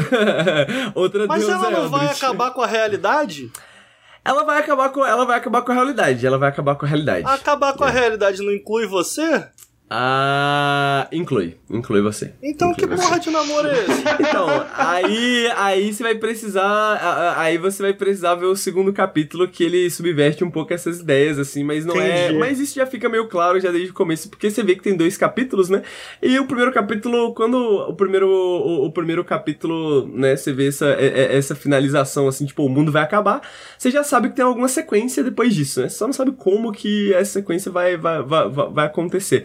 Mas é, o plano é que o mundo vai acabar e que a realidade vai acabar, mas o seu personagem também, ele também não é um, um cara totalmente totalmente bem das ideias, né? Um cara meio dodóizinho um pouco, sabe? Ele tipo ah, ele pô, não, não consegue ter muitos in- interesses humanos, relacionamentos humanos, porque ele é, ele é meio obcecado também, né? Então, eu acho que não é só uma questão de um relacionamento um relacionamento obsessivo e, e um relacionamento problemático do ponto de vista da namorada, né? Mas eu acho que é uma metáfora interessante do ponto de vista de como que duas pessoas que às vezes têm problemas podem meio que um piorar o problema da outra e virar um E ciclo meio parece ser vicioso. curtinho, né, amigo? É bem curtinho. É, O jogo inteiro, os três capítulos, deve dar umas 4, 5 horas. O primeiro capítulo, Aham. acho que em uma horinha, uma horinha e meia você consegue finalizar. E o que é interessante, que eu achei bem interessante do segundo capítulo, é que, primeiro, ele é bem apresentado. Segundo, ele fala de outro deus, outro deus ou deusa uh, Eldritch, que não é Cthulhu, é um menos, menos comum, mas também comum na cultura pop aí. Ah, e ele subverte totalmente as mecânicas do ritual, porque outro deus tem outras formas de ritual. Então, Aham. muda tudo. Muda tudo. E. Pô, vendo é aqui, eu achei bem interessante essa mecânica de ritual. Tipo, tem um livrinho, aí eu vi aqui ele, pô, é, apague todo, todo. Tire todo o fo foco de Exatamente. luz do quarto. O ritual é uma Aí- receita. O ritual é uma receitinha, é bem simples. E depois tem que falar, pelo que eu entendi, né? É, Você tem tem um que falar umas palavras aí, tu, tu passa o mouse. Parece bem. Among Us, sabe? Aquela coisa meio Among Us, aqueles, a- aquele de passar o cartão, sabe? Que você tem que passar o cartão devagarzinho, nem rápido demais, nem devagar demais. É, Ah, não é tão legal. chato Isso é quanto o do. Among Us, mas é essa pegada, né? Tem todos esses passos do ritual. E você executa esses passos e aí depois você fala o encantamento e as palavras mágicas, tal, tal, tal. Ah, e o que é interessante é que nem todos os rituais são rituais que você vai utilizar durante o jogo, né? Tem rituais no livro que estão lá meio que pra pra, tipo assim, pô, não faça esse ritual. Esse ritual você não vai fazer. Só que fica sempre assim, pô, será que eu faço? Será que eu não faço? Será que se eu fizer, ela vai descobrir? Porque fica fica meio que isso em, em- jogo também, né? Tipo assim, ela falar pra você, se você fizer esse ritual, vou te matar, né? E aí você fica tipo, caraca, como que... Será que eu deveria fazer? Será que eu não deveria? Enfim. É, é um jogo, mano, ele é relativamente simples. Ele foi lançado no Dread, no Dread XP, né? Que foi uma coletânea de jogos de terror, jogos de horror que saiu há algum tempo atrás. Ah, ele era uma versão bem curtinha, a galera gostou e lançou essa versão maior, que eu acho que é uma primeira, um, um, um começo ainda, né? Porque o nome próprio diz First Date, né? O primeiro encontro. Então eu imagino que isso vai ser expandido ainda no futuro, seja num jogo futuro ou seja numa expansão para esse jogo especificamente. Mas, cara, é, é uma visual novel ocidental. Ah, e eu acho que é um gênero que ele não tem muita penetração, digamos assim, no... Escolha de palavra. Pô, cara. Escolha de palavra cuidadosa do nosso host. O cara não é jornalista à toa. Mas segue aí, irmão. A penetração. Vamos lá. É um jogo que não vem muito pro. Um estilo de jogo que não vem muito pro ocidente, tá ligado? é isso que Entendi, quis entendi, entendi, entendi. Bacana, legal. Que mais aí? não vem muito pro ocidente, né? É pouco conhecido, as pessoas não, não jogam muito, não tem muito. ah, a- a- às vezes as pessoas ficam preocupadas de, pô, será que eu preciso ter uma, uma literariedade com o gênero pra poder jogar alguma coisa do gênero e tal, tal, tal. E esse jogo eu acho que é um jogo que insere bem, insere bem alguém.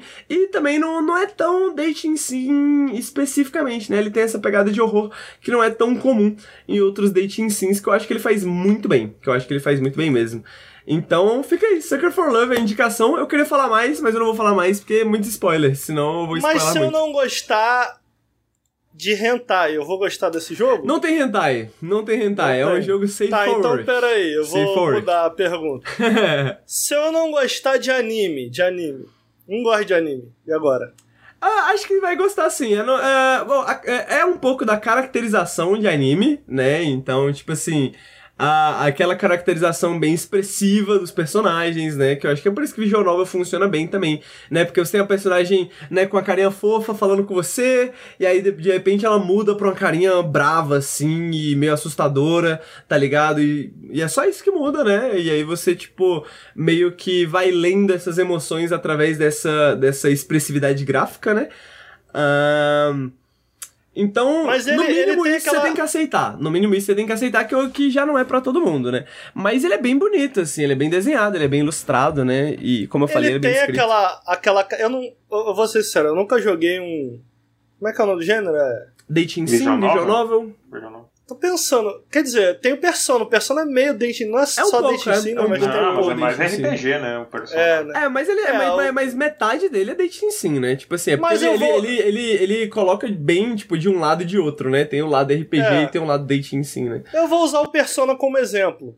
Persona como exemplo. Ele tem aquela característica de você ir, ir, ir se aprofundando é, no teu relacionamento com o personagem, com, com a personagem. E no final, você tá com vontade de comprar um travesseiro dele, ele tem essa característica, sabe? Sim, sim. Sim. Tem essa então característica porque conforme a gente foi jogando e o chat foi conhecendo melhor a deusa de Catulo aí, o chat foi, foi, foi- começou come- começou a rolar uns bonks, né? Começou a rolar uns bonks, tipo assim, chat, calma, calma, é só uma personagem 2D, tá ligado? E aí, pô, ah, não, mas agora falando nisso, eu vou ter que spoiler uma das melhores Não, sentenças, uma sentença, Ah, uma ok. frase uma- as Ok. melhores sentenças escritas nesse jogo. O cara fala o seguinte: Pô, tô cansado de meninas 2D. Eu quero. E eu tô cansado de meninas 3D. Agora eu quero meninas em 4D. Então essas são as deuses de Eldritch, né? Meninas em quatro dimensões, tá ligado? Ok, Porque ah, elas superam o espaço-tempo, né? Elas existem fora do espaço-tempo. Então, é Muito isso. bom. Você que tá interessado em conhecer meninas em 4D, meninas em quatro dimensões, jogue Sucker for Love. É o único lugar, o único jogo no mundo onde você vai encontrar personagens em quatro dimensões. Meni- Tá aí, né? Meninas não euclidianas, meninas não euclidianas, curvas não euclidianas. E não tem muito, muito eti. Não, não tem, não O tem. que, que é eti? Não tem hate, Eti eu é, acho. é, é, é, é, é- é tipo fanservice, sabe, Ricardo? Quando eles ficam fo- fazendo mulher com peitão e focando Ah, no- Tipo, nos cenas muito, cenas muito sexualizadas, assim, sabe? Uhum. Não, não tem hate, assim, de maneira geral, não tem hate. Tipo, ela no máximo usa um vestido que é um pouquinho sugestivo, sabe? Com um decotezinho, assim. E. Mas é isso, assim. É isso. Não é nada. Não é, Então tá não, não é, não é nada demais. É isso, cu- é, é, é, é- é porque Catulo, você tem que entender que Catulo tem curvas não euclidianas, né? Então, pô, é só, são só as curvas naturais dela mesmo. Ela disse chegou bem na hora, né? Olha lá.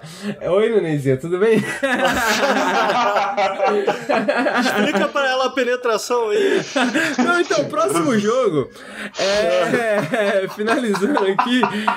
Esse é Sucker for Love, tá? Joguem Sucker for Love. A gente vai pra falar do próximo jogo agora. É, a gente vai falar agora de Elden Ring, o jogo que está dominando todas as mentes. ah, no Nautilus, no, no Overnautibilidade, na internet brasileira e do mundo. Ô, Henrique, Oi?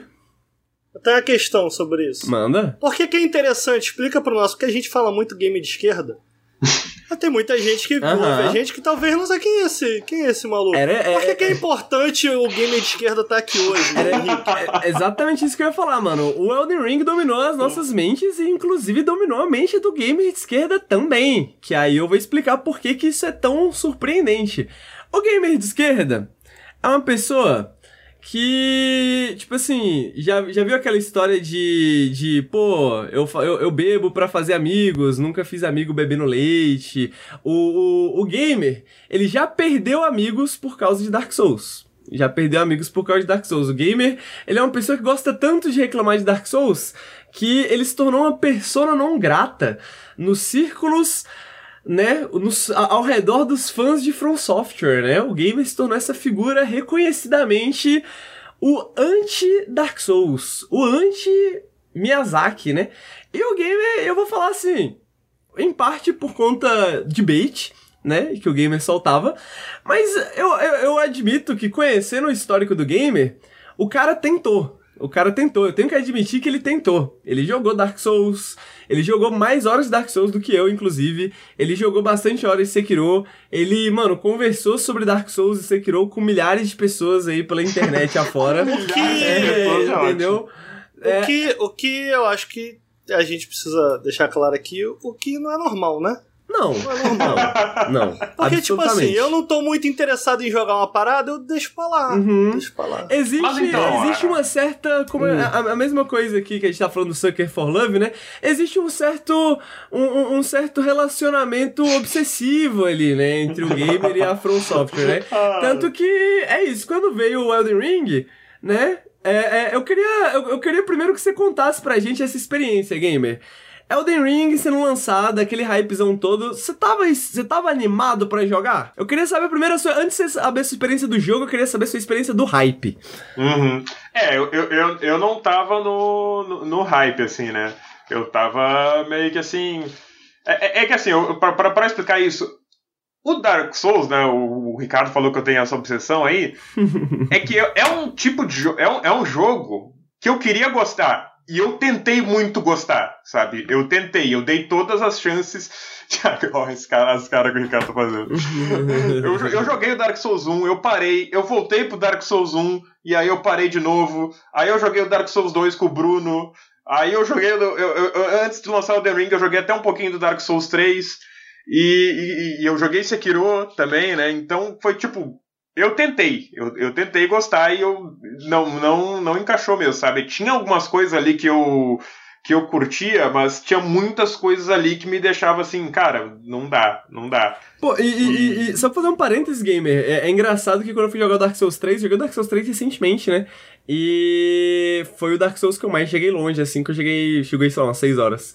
Uh, e faz sentido para mim tu me falar isso de que você queria gostar, porque eu comecei a jogar Dark Souls e eu falei, caraca, você quer D&D, pô. Você quer D&D, você uhum. quer dungeonzinha e tal, tal, tal. E o gamer, você é uma pessoa que gosta muito de D&D, né, game? Você gosta muito de RPG, Sim, você gosta muito dessa parada, de tipo, RPG, pô, dragão, armadura, espadas gigantes, magia, né? Você é uma pessoa que se interessa muito por esses temas, né? Uhum.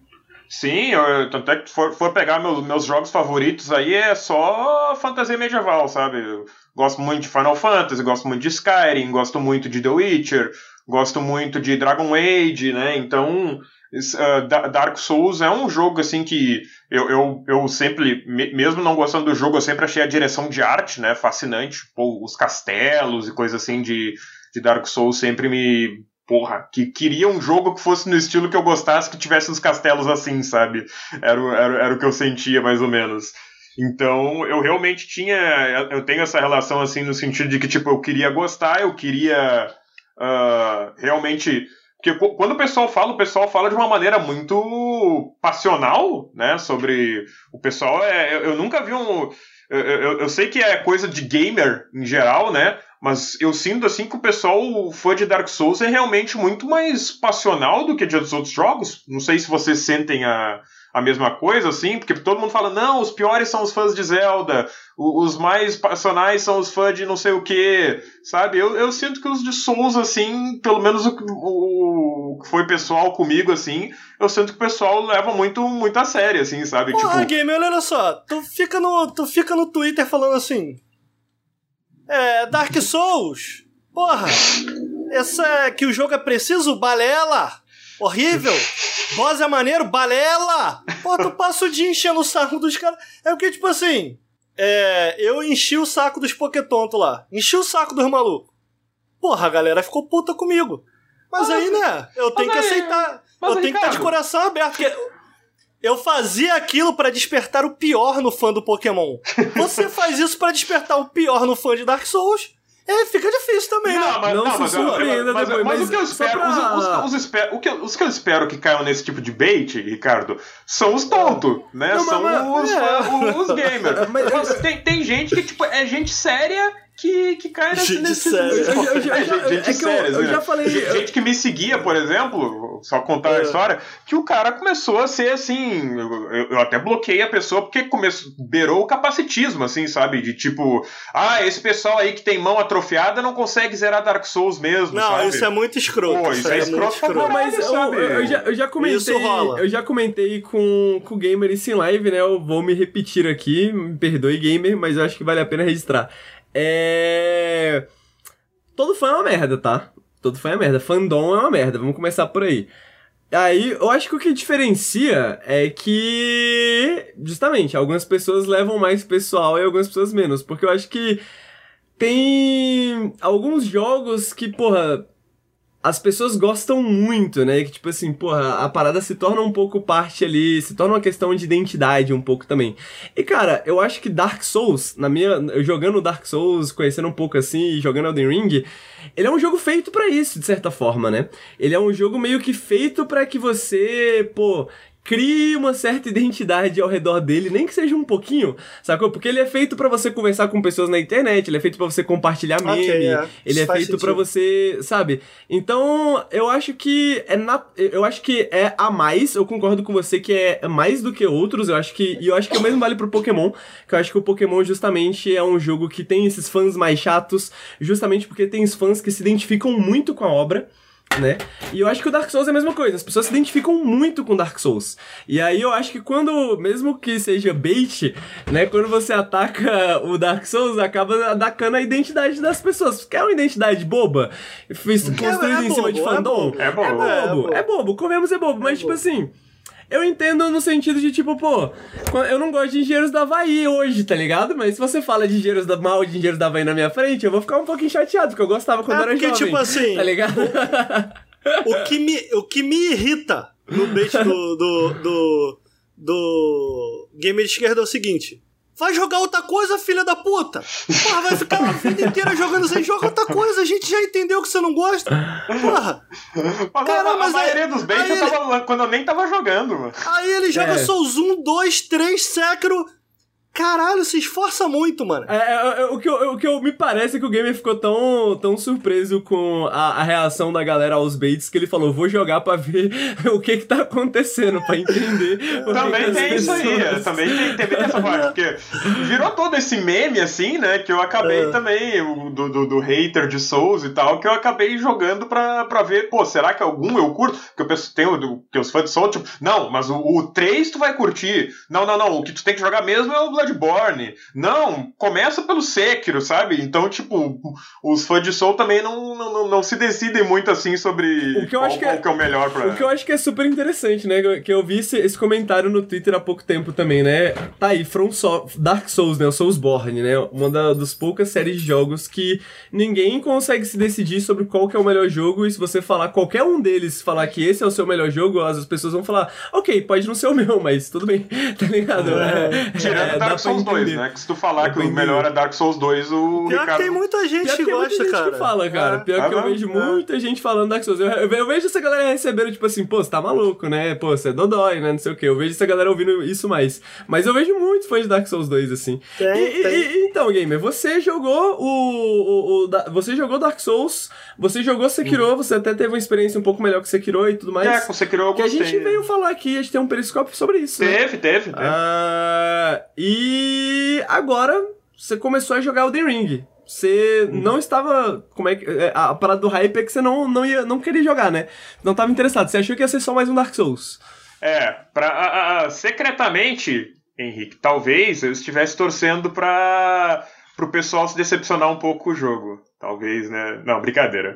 Mas, é, mas é, é, eu falei num, num, Acho que foi numa live que a gente tava fazendo de madrugada. Ah, assim, a gente secretamente todo mundo quer ver o, o mundo pegar fogo, né? Não, eu, eu, eu, desejei isso de verdade com, com Cyberpunk. e deu certo. E aí foi. foi, foi mas depois fiquei até meio triste, né? Porque o Ricardo queria muito. Mas enfim, né? Aproveitar que ele não tá aí, né? Pra falar isso aí.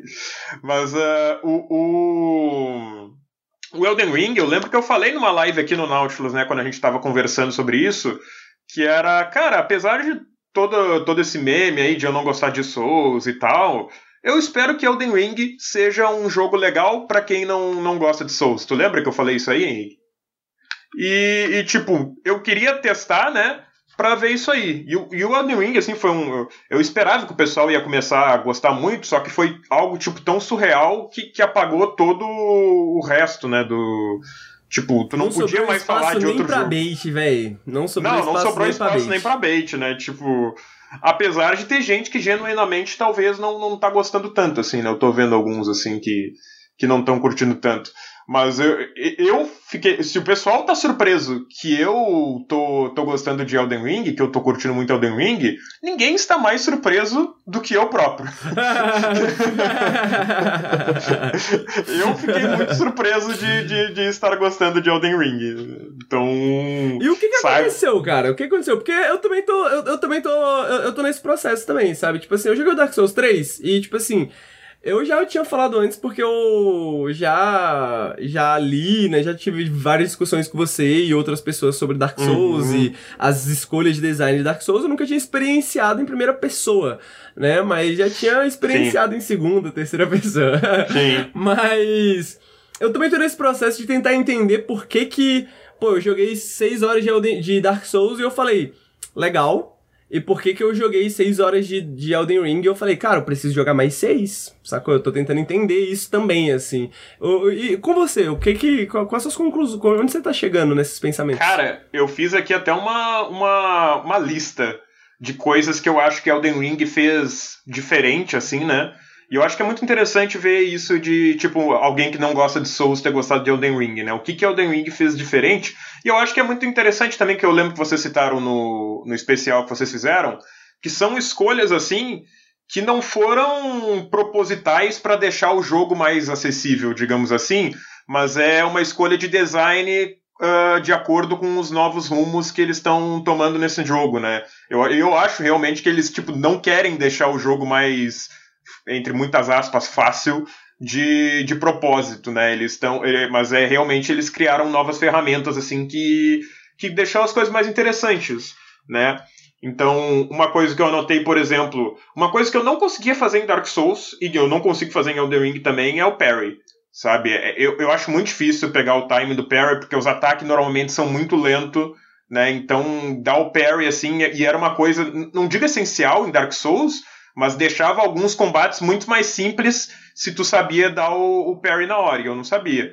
Mas no Elden Ring tem um, um, um, ataque chamado que é o Guard Counter, né? Que é o. Tu, tu, defende, sabe? É só tu segurar, literalmente só segurar o L1, e logo depois que tu defender o ataque, tu pressiona o R2 e o personagem dá um contra-ataque. Sabe? E, é sabe... muito simples de executar e é muito eficiente. Então... Eu acho que o mais interessante é que eu nunca usei isso aí que você tá falando. Hum. o jogo inteiro. É porque tu, eu, eu, aprendi isso só porque eu tava olhando o Overloader e o Teixeira, né, o Caio Teixeira mencionou esse, esse, esse counter aí. Porque tu aprende isso no tutorial do jogo. E o tutorial do jogo eu achei escondido pra caralho. Ah, mas tem um fantasma Ai, gente, lá. sério, isso daí não dá não. Pô, que isso, cara? Tu, é porque, tipo assim. Porque muita pô, gente você, passa reto, cara. Pô, mas eu acho isso muito louco, cara. Eu acho isso muito louco. Eu entendo que poderia estar tá mais legível e tal, porque, pô, eu, eu, chego no mundo do jogo. O jogo, porra. O jogo não, não é um cubo a sala, tá ligado? O jogo. Pô, a parada, a parada é, é, é, é dá pra tu ir pra trás, pro lado. Pô, mano, a primeira coisa que eu vou fazer num jogo é, pô, eu vou explorar, mano. Se aquilo ali. Se aquilo. Se o, se o design fez no meu entender, tá? Se o designer fez aquilo ali, não é para você andar reto, é para você ver o que, que tem ao redor. Então, tipo assim, mano, tá, tá, ó, não, tem um boneco brilhando. Tem um boneco brilhando, apontando! Apontando! Caraca, é claro que tem uma porta se tu for andar pra frente. Mas caralho, tá ali, mano, tá ali. Eu, eu lembro que eu comecei a jogar, e falei, pô, o que, que é isso aqui? Aí eu fiquei, hum, o que, o, pra onde eu devo ir primeiro. Aí legal, legal. Eu realmente fiquei, nossa, pra onde eu devo ir primeiro? Será que eu caio no buraco? Será que eu venho aqui? Eu não acho que. Eu, eu não acho que é um supra-sumo de level design, tá ligado? Uhum. Não Porra, é, mas também não é. não, tá escondido. Não Ah, escondido. não tá, não. mais, mas- mas veja escondido do que nos Dark Souls anteriores, Mas digamos eu- assim. Porque nos Dark Souls anteriores tu era meio que obrigado a passar pelo tutorial pra, pra continuar o jogo. É que os Dark Souls que anteriores isso, mano. A galera não encontrar esse tutorial pra mim é muito louco. Não, veja Nossa, bem, veja bem. Pra mim, eu acho que é o seguinte. Nem os dois estão errados. que é a melhor opinião de todas. eu acho que, tipo, esse é o primeiro momento em que o jogo te fala assim: kkkk. Aqui é From Software, mano. Aqui é Miyazaki, tá ligado? Porque, tipo assim. não, não sei se foi, se foi intencional, Não, não. intencional isso. Veja, não. ve- não, calma, calma, veja bem. Ah, eu entendo o, o lado do Ricardo de que, tipo assim, pô, você quer explorar e tem lugares pra explorar e que você vai explorar. E tem uma porta e tem um buraco. E, pô, tem. É, é óbvio que tenha um fantasminha apontando pra baixo. Eu não acho que seja tão, tipo, pô, você vê que tem um buraco ali e você vê que dá pra descer. Porém, na minha experiência, tá? Na minha experiência pessoal, mesmo eu não sabia que ali era o tutorial.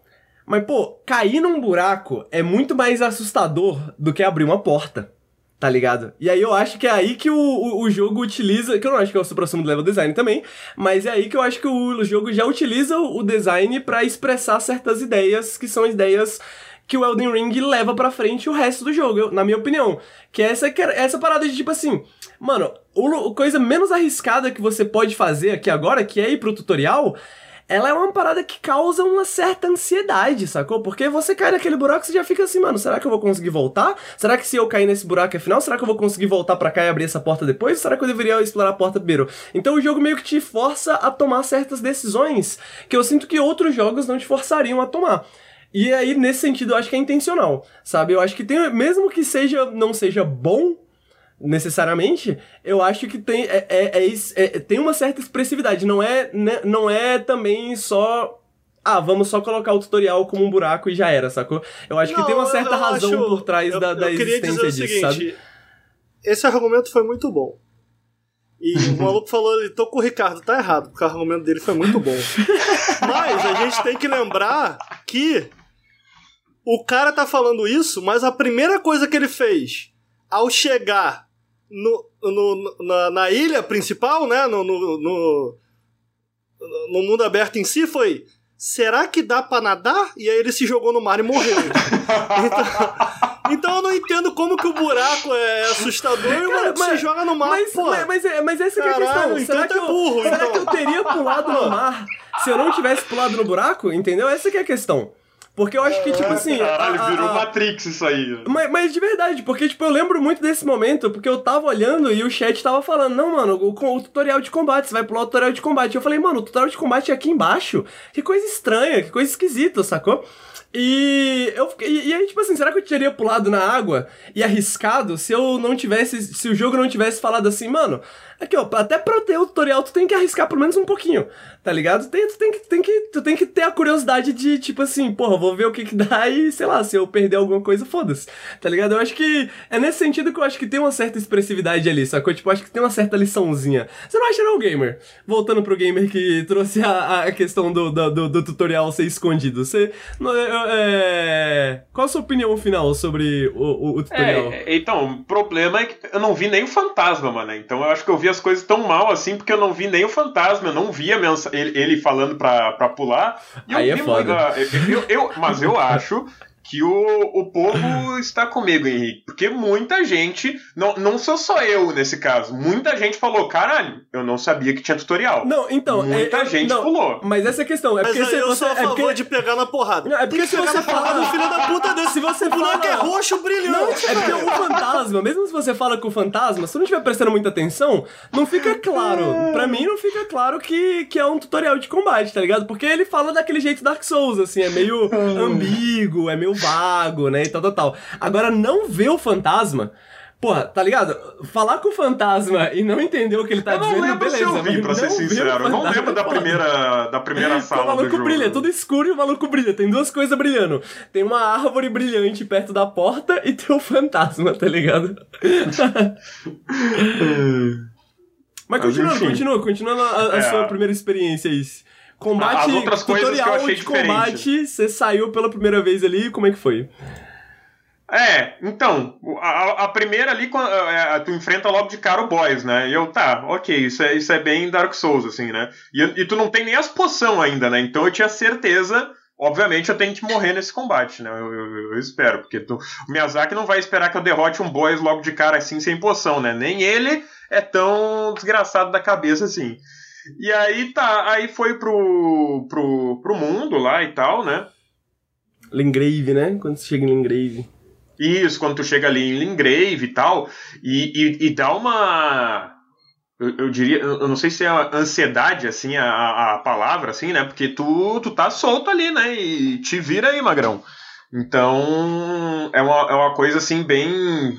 Elden Ring é um jogo que me deixa meio ansioso nesse sentido, assim, apesar de ser legal, né? Eu não, não, não desaprovo esse, esse design, assim, de te deixar solto e, e vai onde tu quiser, mas ao mesmo tempo, assim, eu fico, caralho, o que, que eu faço? Sabe? O que, que eu faço? Aí teve algumas coisas inicialmente que eu procurei, porque, tipo, como, como pad level, sabe? Porque no início eu não tem o level up. Aí eu, pô, tô com muita alma aqui, tô com medo de perder, né? Eu, eu, eu, chamo igual. Todo mundo tá chamando igual Dark Souls, ninguém chama de runa, todo mundo fala a alma, a bonfire, né? Enfim. É Estus. Uh, eu não vou, eu não sei nem qual é. é. o nome da poção, pra mim é Estus. Pois é, tipo, eu, eu chamo de poção mesmo, né? Porque tô, tô acostumado. Uh, e, e, então, tipo, eu saí, eu vi que tinha. Tá, tem que ativar três fogueiras, onde é que estão as fogueiras e essas coisas assim. Mas eu fui seguindo meio que, tipo, num, num ritmo próprio, assim. E eu, eu, eu, eu tô jogando muito. Eu, é, é, legal que eu não tô vendo ninguém jogando assim. Todo mundo pega o cavalo e sai correndo, assim, que nem um maluco. E eu tô assim. E eu tô jogando meio que nem eu joguei Sekiro, sabe? Eu, eu, eu mal uso o cavalo, eu uso o cavalo em algumas. Dar, eu, deixa eu dar um exposed aqui. Ah, meu Deus. Teve um dia da semana para antes de eu ir para São Paulo, eis que Heitor do Overloaded entra em contato comigo e fala, começa uma conversa comigo assim, porra. Aí eu falei, o que foi, meu velho? Você já viu o gamer de esquerda jogando Elden Ring? Aí eu falei, vi um pouco. Ele, ele fica andando agachado o jogo inteiro. Ninguém joga assim. E ele morre. Porque não é assim que se joga. Não, ó, ó, em minha defesa, eu acho que eu morro muito pouco no Elden Ring, hein? Comparado a alguns Entendi. aí. Entendi. Mas continua aí. Porque, porque eu sou muito cuidadoso, sabe? Eu, eu, eu, eu, eu, eu jogo, assim, eu entro na dungeon, entro agachado, vejo, olho em volta, assim, tudo. Eu sou, eu sou bem cuidadoso, assim, nesse sentido, assim. Então eu, quando eu vou no acampamento, pô, eu vejo o Totoro jogando, mano, o Totoro entra num acampamento inimigo assim e sai batendo em todo mundo. E aí ele tem que enfrentar quatro, cinco de uma vez assim e ele morre. E aí eu fico tipo, caramba, a, a não, minha. O Totoro ele não é referência. Eu descobri que esse jogo. é, muito Totoro, eu descobri que esse jogo é igual o Zomboid, cara. Eu. Olha, eu, eu, eu descobri que você pode simplesmente andar por aí. Se você nunca parar de andar, os caras nunca vão te acertar, tá ligado? Hum. 90% dos casos é assim, cara. Você só precisa é. estar em movimento. Nem é. sempre, amigo. Às vezes tu toma uma flechada o suficiente é. para fazer uma, uma, cadeia de ataques maluca e tu morre. Sim, é, não, hum. é, é, se você levar um também, você morreu. Aí se levar um já era. Mas não, assim, é. se, se, se, você manter a movimentação ali, tipo, é, é, é, isso, porque eu, eu, eu ouvi a mesma crítica também, game. Tipo assim, pô, você tá fazendo run pacifista?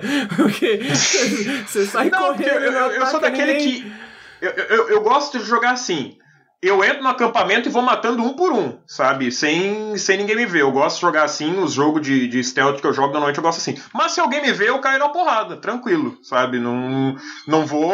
Ah, vou sair correndo e vou voltar pro stealth. Não, vamos cair na porrada então. Isso, viu, isso é uma das paradas que tu, tu, tu, tu, tu acha diferente entre o Elden Ring e o Dark Souls Gamer? Acho, acho, porque o Dark Souls ele não te dá muita oportunidade pro, pro stealth, assim, né? E eu nem sou assim tão fã de, de jogo de stealth, porque eu sou muito ruim no stealth. Só que a, a IA, né, do, do, do, Elden Ring é tão burra assim pra stealth que é, pô, pra mim funciona muito de boa, né? Funciona muito tranquilamente. Me lembrou até um pouquinho o, o, esse negócio de como entrar nos acampamentos e tal. Me lembrou um pouquinho o Shadow of Mordor, assim, que era um jogo que eu gostava, assim, tipo, o Ricardo não gosta muito, mas eu, mas eu achava legal, assim, aquela tipo de ficar olhando de longe onde é que tá cada um e ir matando um por um, sabe? E de repente tu, tu cai de porrada com os últimos que, que sobraram. E o, no Sekiro fazia muito isso também.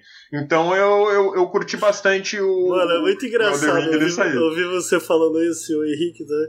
Que, tipo assim, essa não foi minha experiência oral. Sim, sim, é, exatamente. Mas é, mas é isso E que é eu acho legal que do essa, é a Elden Ring, experiência sabe? da- é- essa que é a experiência Elden Ring, ninguém tem igual, né? É, é, exatamente, sabe? Porque o Dark Souls, né? A gente até tava comentando um pouco em off, ele meio que tipo. Todo mundo tem mais ou menos a mesma experiência ou a mesma maneira de jogar. Não sei, não, não sei se.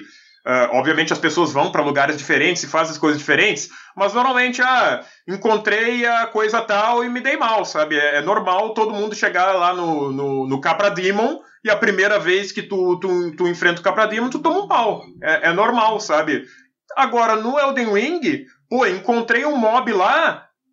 Eu posso ter matado aquele mob brincando e o Ricardo pode ter tido muita dificuldade, sabe? Porque a gente joga de jeitos diferentes e, e Elden Ring tem isso muito destacado, assim. Então eu gostei muito que Elden Ring ele abraça muito diferentes maneiras de jogar, né? E ele adiciona muitas coisas novas também, né? Então, por exemplo, os espíritos. Eu, eu acho muito legal invocar os espíritos. Eu acho. Adoro lá invocar os lobos e tocar o caos, assim, no meio dos soldados, sabe? Ah, o próprio mundo aberto, né, e o combate montado, né, tem combate que fica muito mais fácil quando simplesmente pega o cavalo e fica rodeando o- o- os bichos, né? Até os próprios dragões, né, eu até me decepcionei um pouco com os dragões até o momento no jogo, porque, cara, tu pega o cavalo e fica ali no meio das pernas do dragão, mano, ele não te acerta, tá ligado? Rebenta. Rebenta. Tipo, o, o, o dragão, eu acho que ele podia fazer mais coisas assim, tipo, levantar voo e soprar fogo, assim, sabe? Ele faz muito pouco disso. ele faz isso, porra. Sim, não, ele faz, mas ele faz pouco. Ele faz menos do que É. ele devia, eu É acho. Depende, É, eu depende acho- do eu- eu dragão, né? Tem um dragão que não, não solta fogo, tem um dragão que não voa. É, não, né? é, ele, ele solta. Alguns soltam veneno, alguns soltam raio, alguns soltam gelo, né? Enfim. É, eu acho que dentro da dinâmica, eu já comentei isso alguma vez, mas dentro da dinâmica de boss, especialmente de chefe dragão, que pô, que eu já vi em Souls, até agora, os que eu enfrentei, mano, eu ainda não zerei. Tô com 110 horas, é, mas eu criei dois personagens, né? Eu tava jogando um em live e um fora de live. É, eu, eu acho que eu tô bem distante ainda, eu ma- eu matei ainda só dois bosses, tô terminando de explorar a área vermelha, né? Vamos chamar assim Ah, pra não dar muito spoiler. uhum. É, mas dos dragões que eu encontrei, puta, eu achei meio decepcionante também. A Uhum. parada, cara, é que apesar de, ah, tem isso aqui, tem isso aqui que talvez seja meio decepcionante, é que Uhum, esse não. jogo ele tem uma quantidade tão ridiculamente absurda de conteúdo Sim. que, tipo assim, ah, ok, o dragão não é tão legal quanto o dragão que eu enfrentei na DLC do Dark Souls 1. Uhum. Mas, puta, tem tanta coisa tão legal Tem que. tanto ah, dragão, né? Não, É, saca? Agora, o que eu ia comentar, cara, que eu li um artigo que eu acho interessante, talvez faça sentido pra complementar isso que o Gamer falou, e que eu concordei. Acho que é da, saiu um material na Polygon, se eu bem me lembro, em que eles argumentam que a gente se refere a Elden Ring como o jogo mais acessível é, da From Software, não necessariamente porque ele quer ser acessível, eu acho, eu acho um pouco problemático a galera batendo muito nessa tecla, porque é um jogo que não tem opção nenhuma de acessibilidade e a galera fica falando, ah, é o jogo mais acessível. Puta, mas eles nem tentaram, tá ligado? Tipo, a, a gente tá numa época de vários jogos estão fazendo, inserindo várias opções de acessibilidade dentro do jogo e, tipo assim, não tem nada. Então, eu, eu É, não sei se eu aqui gosto a de gente usar a não tá nem palavra falando só. acessível. É, a- aqui a gente não fala nem de dificuldade, né? Porque o pessoal fala, ah, acessibilidade e dificuldade é coisa diferente. Tá, digamos que seja. Não tem a- ajuda pra quem tem baixa visão, não tem ajuda é, pra é quem disso tem. que eu tô falando. É, Quando eu falo acessibilidade, Porque- é disso é, não, que eu é tô porque falando. alguém pode pensar, ah, só porque não tem É. modo easy não é acessível. Não, é, Não, não. é. Mas aí, se você tem mais de 20 anos e você ainda não entendeu isso, você é burro, né? Não, porque, pô, se tu ainda ouve a palavra acessibilidade você acha que é easy mode, desculpa, você é meio burro. Desculpa, peço perdão. É, mas. Voltando. Eles comentam isso, de tipo assim, é que é um jogo. As opções de quebrar Dark Souls sempre estiveram lá. Mas aqui a gente tem um jogo que te incentiva constantemente a quebrá-lo. Tipo assim, ele tá constantemente te dando as ferramentas e te falando assim, ô, teste isso aí. Saca? Então, tipo assim, fazer uma build quebrada sempre foi possível. Só que parecia essa coisa meio inacessível, meio difícil, tá ligado? Aqui não, é tudo muito simples, é tudo muito fácil. Então, tu tem milhares de opções de como abordar o combate, você tem muitas opções de como abordar teu personagem. Eu acho que isso torna ele interessante para quem via na dificuldade uma barreira sacou? Ainda é um jogo difícil, ainda é um jogo exigente, mas dessa vez ele tem muitas opções para que você quebre ele à sua maneira e você consiga ultrapassar essas barreiras à base da força, sacou? É, porque eu lembro que eu, quando eu joguei Dark Souls, eu buscava umas builds assim, né? E aí, essa. Não, para essa build, tu vai precisar da arma tal, que tá num lugar tal que tu, tu não pode acessar no início do jogo, mas tu consegue acessar se tu der uma volta, não sei o que. Fa... Nossa, uhum. era. Tu tinha que dar uns rolês lá para conseguir os equipamentos para fazer a build, sabe? Enquanto, enquanto no Elden Ring eu sinto que ficou mais simples assim, né? Porque tu não precisa exatamente daquele equipamento, porque o que tem de equipamento espalhado no, no, no mundo aí, sabe? É, e magia e essas coisas, e espírito, pô, é, é para dar e vender, sabe?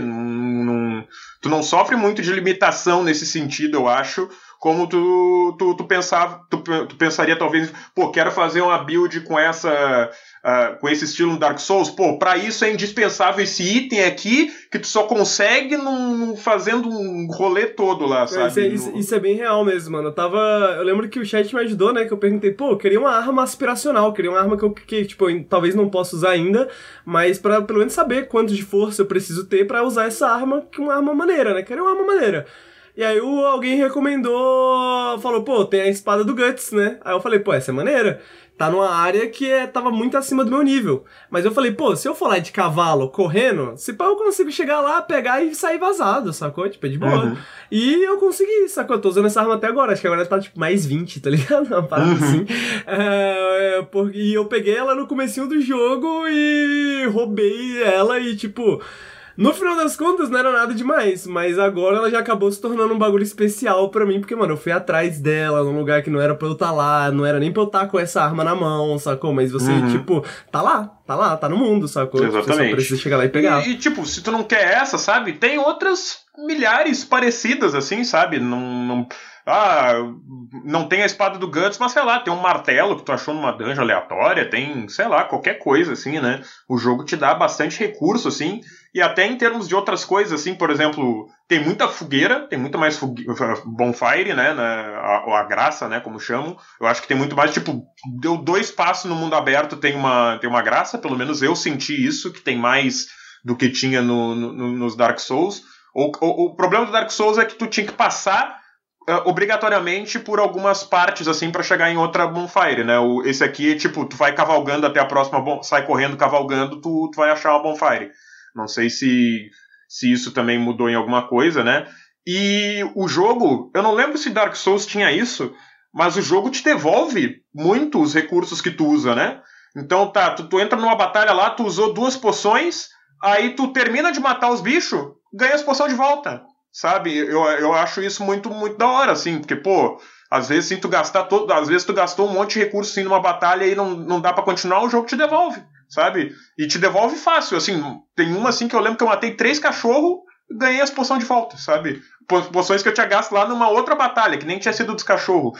Então eu achei isso aí muito, muito bom, assim, né? Então, em termos de recurso. E eu acho, aqui talvez seja um ponto mais polêmico, que o jogo ele te dá mesmo quando tu cai na, nas armadilhas do jogo, assim, eu acho que ele te dava, te dá mais chance de reação do que Dark Souls dava. Porque o que eu sentia assim no Dark Souls era cair na armadilha, morri, sabe? Cair na armadilha, me fudi. É, era muito difícil, assim, sei lá, abrir o um buraco no chão, provavelmente tinha uma morte instantânea naquele buraco, ou tinha um bicho que ia te deixar amaldiçoado e tu ia se fuder pra caralho, ou algo do tipo, sabe? E no, no, no Elden Ring, pá, tá, caiu no buraco do chão, hein? O que, que tu vai fazer agora, sabe? Ele te dá uma, uma chance mai, maior de reação, assim, ao, meu ver. Ele não te faz cair em morte instantânea. Ele, a, a, às vezes tem é, essas. Mas aí é por queda, né? Ah, tu, tu, vai pular, erra o pulo e morre, tá? Aí é, é do jogo mesmo. Mas, assim, ele não tem umas armadilhas meio, eu diria, meio.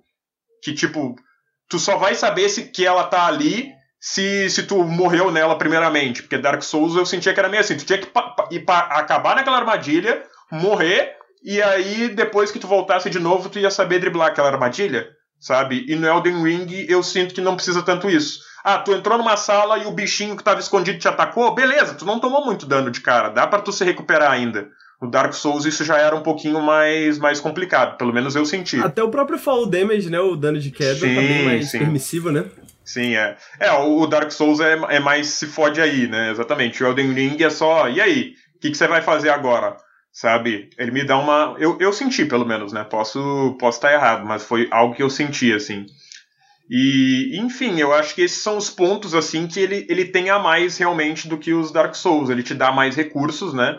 e te dá e, respe... e, e te dá mais maneiras diferentes de jogar né? Então, como, como o Heitor me zoou, ah, eu, eu só jogo andando agachado. Cara, eu tô no mundo aberto, assim, e andando agachado, tá ligado? Tipo, todo Amigo, mundo é andando é estranho, a cavalo. É estranho, é Não, estranho, é estranho, mas, é, é, o, é, o, meu jeito de jogar e funciona pra mim, sabe? Justo, tipo, justo. Uh, quando eu entro no acampamento ali, eu vou entrando, ma vou matando um por um, sabe? Ma meio maneira que eu jogava Sekiro também. Sekiro eu jogava 100% agachado né? É, e é muito engraçado que às vezes meu, meu personagem agacha no meio da batalha, né? Porque tu tá lá mexendo no analógico, aí de vez em quando, às vezes, sem querer, tu aperta o L3, de repente teu personagem tá lutando com um boss lá agachado. Fica muito, muito estranho Mas você acha que.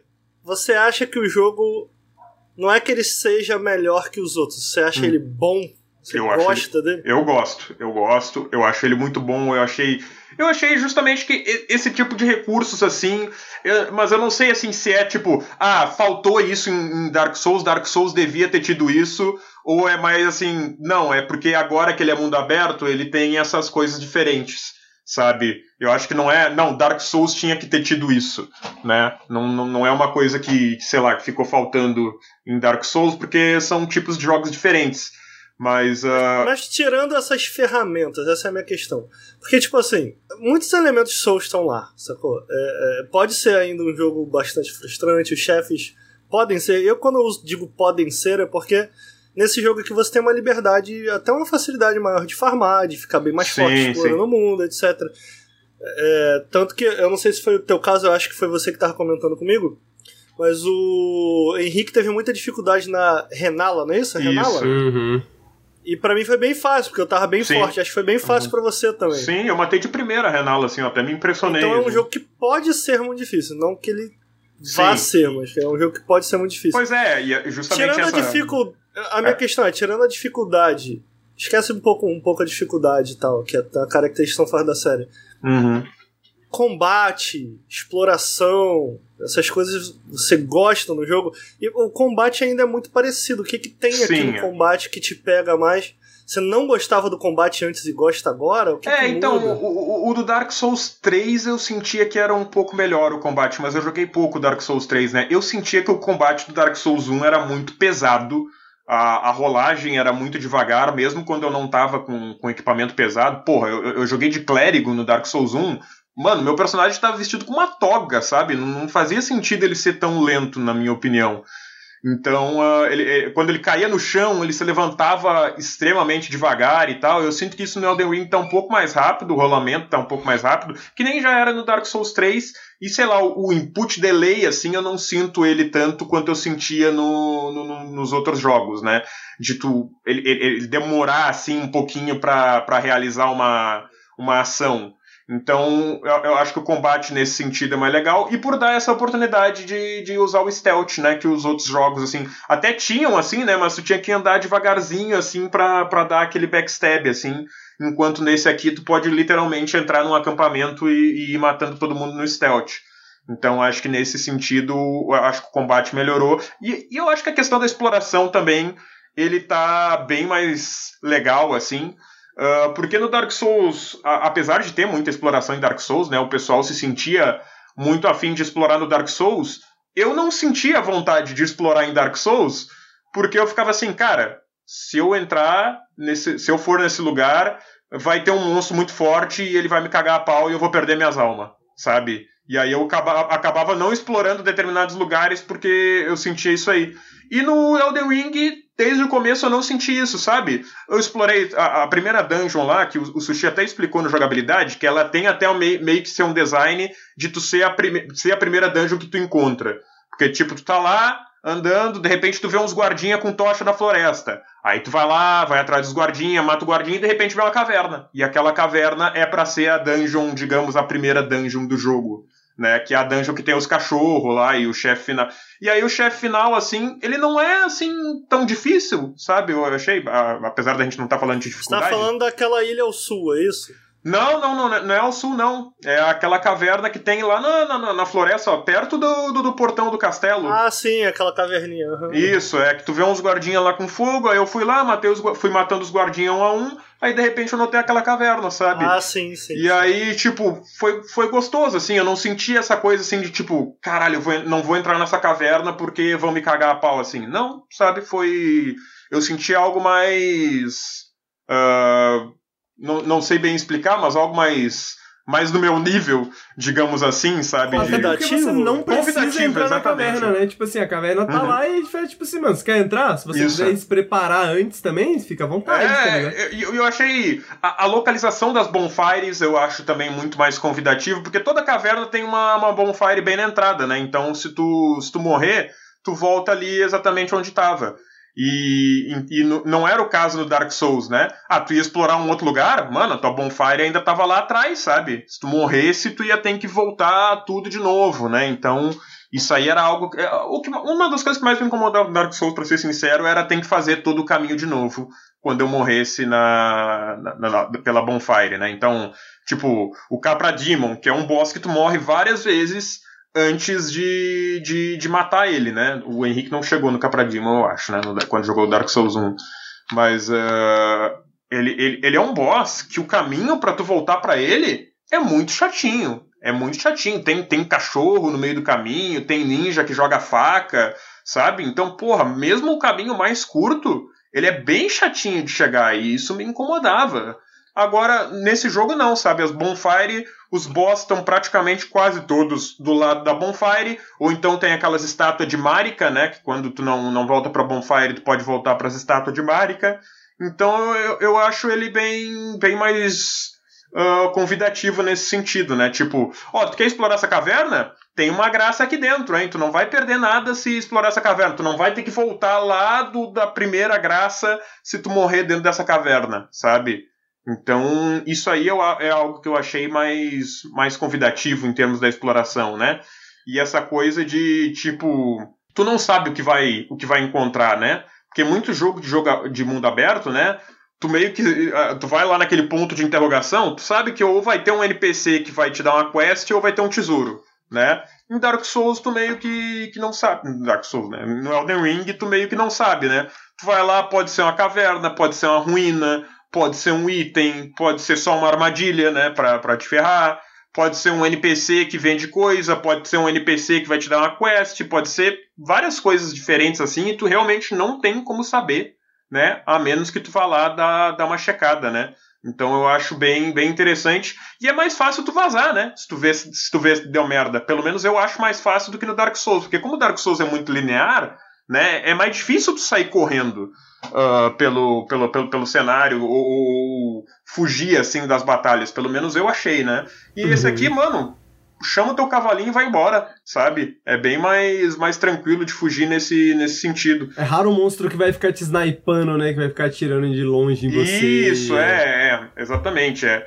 E, enfim, eu achei ele muito mais eu achei um jogo mais convidativo, né? Apesar de, como o Ricardo bem disse, acessível não é a palavra, mas ele é um jogo mais convidativo, né? Ele, ele, eu, eu acho que ele é. A, eu não sei se isso é por parte de um. A, a From Software quer que você goste mais desse jogo, sabe? Eu não sei se é, se é, se é exatamente isso, né?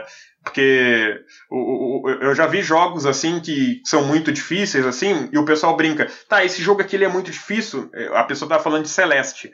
Mas Celeste quer muito que tu zere Celeste, sabe? Ele quer muito que tu, tu zere o jogo, mesmo ele sendo muito difícil, sabe? E eu não sei se isso é um pouquinho assim no, no Elden Ring. Ele é um jogo, assim, ainda exigente, complicado, mas ele, ele quer que tu zere, sabe? Ah, eu não sei se ele quer que você zere, não. Eu não sei se ele se importa. Eu não sei se é um jogo que se importa que você zere, mas ele quer que você, porra, passe tempo naquele mundo ali, sabe? Eu sinto isso.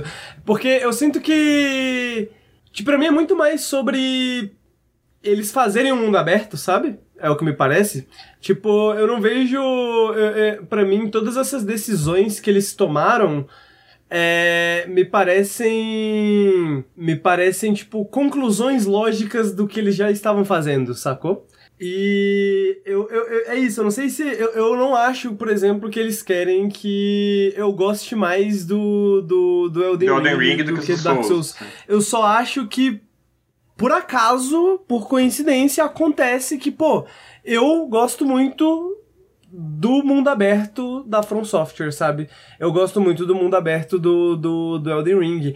E eu acho que, que é isso, assim, porque todas essas decisões me parecem, tipo, as decisões de checkpoint, as decisões de dificuldade, as decisões, as decisões de maneiras diferentes de explorar e de jogar o jogo, todas essas me parecem conclusões naturais do processo deles, de tipo assim, pô, queremos fazer um jogo de mundo aberto, sabe? E, e, e talvez isso é o que eu acho tão interessante, sabe? Porque eu fico pensando, pô, se Dark Souls fosse mundo aberto, sei lá, em 2000, 2000 sei lá, 11, sei lá quando que é Dark Souls, não lembro. Ah, mas se Dark Souls fosse mundo aberto lá em 2011, talvez eu gostasse de Dark Souls desde então.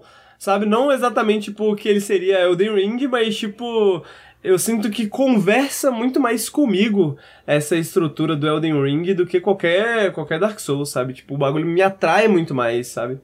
É, então tem, temos que deixar um grande obrigado aí pra saga Elder Scrolls por realmente motivar mais jogos aí a serem de mundo aberto aí. Um- uma grande influência aí de, de, de Elder Scrolls, né? Eu, por mim, eu gosto muito de jogo mundo aberto, então por mim pode vir.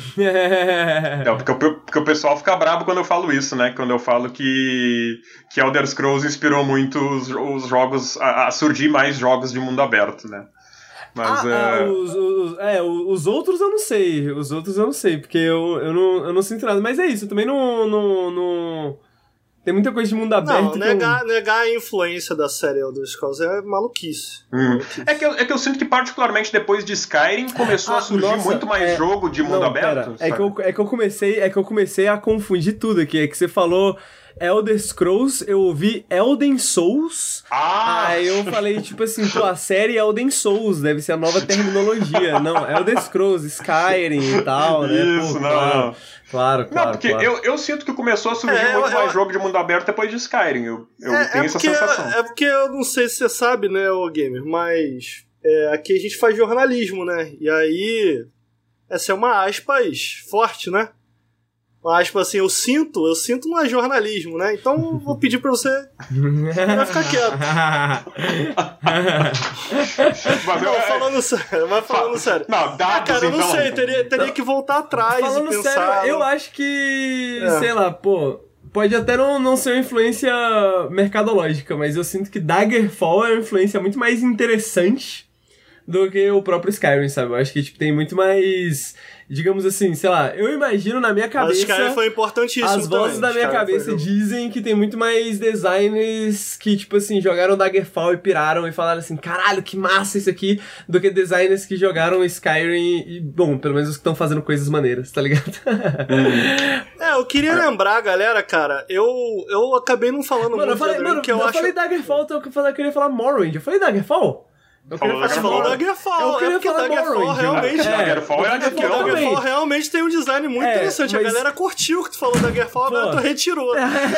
Não, eu, eu quis dizer Daggerfall, rapaziada. Eu joguei Daggerfall, conheço, assim, ó. Você nunca do- jogou Daggerfall? Nunca joguei. Mas você tá ligado, os designers, Tô, porra, é tô, Eu interessante. já assisti vídeos da Daggerfall. Gigante e tal, é, meio infinito. O, é Mor o, Mor interessante. o Morrowind em si eu já joguei. Aí o, o Morrowind, porque o, o- é porque é isso, o Morrowind, quando eu joguei pela primeira vez quando eu era moleque, porra, eu fiquei, caralho, isso aqui é muito incrível. Aí eu joguei o Skyrim e eu falei, ah, isso é legal. tá ligado? É legal, é maneirinho. É, eu ia comentar só, Henrique. Eu, eu acho que eu, eu não comentei tanto de Elden Ring, porque eu acho que eu não tenho mais nada a falar sobre Elden Ring por enquanto, tá ligado?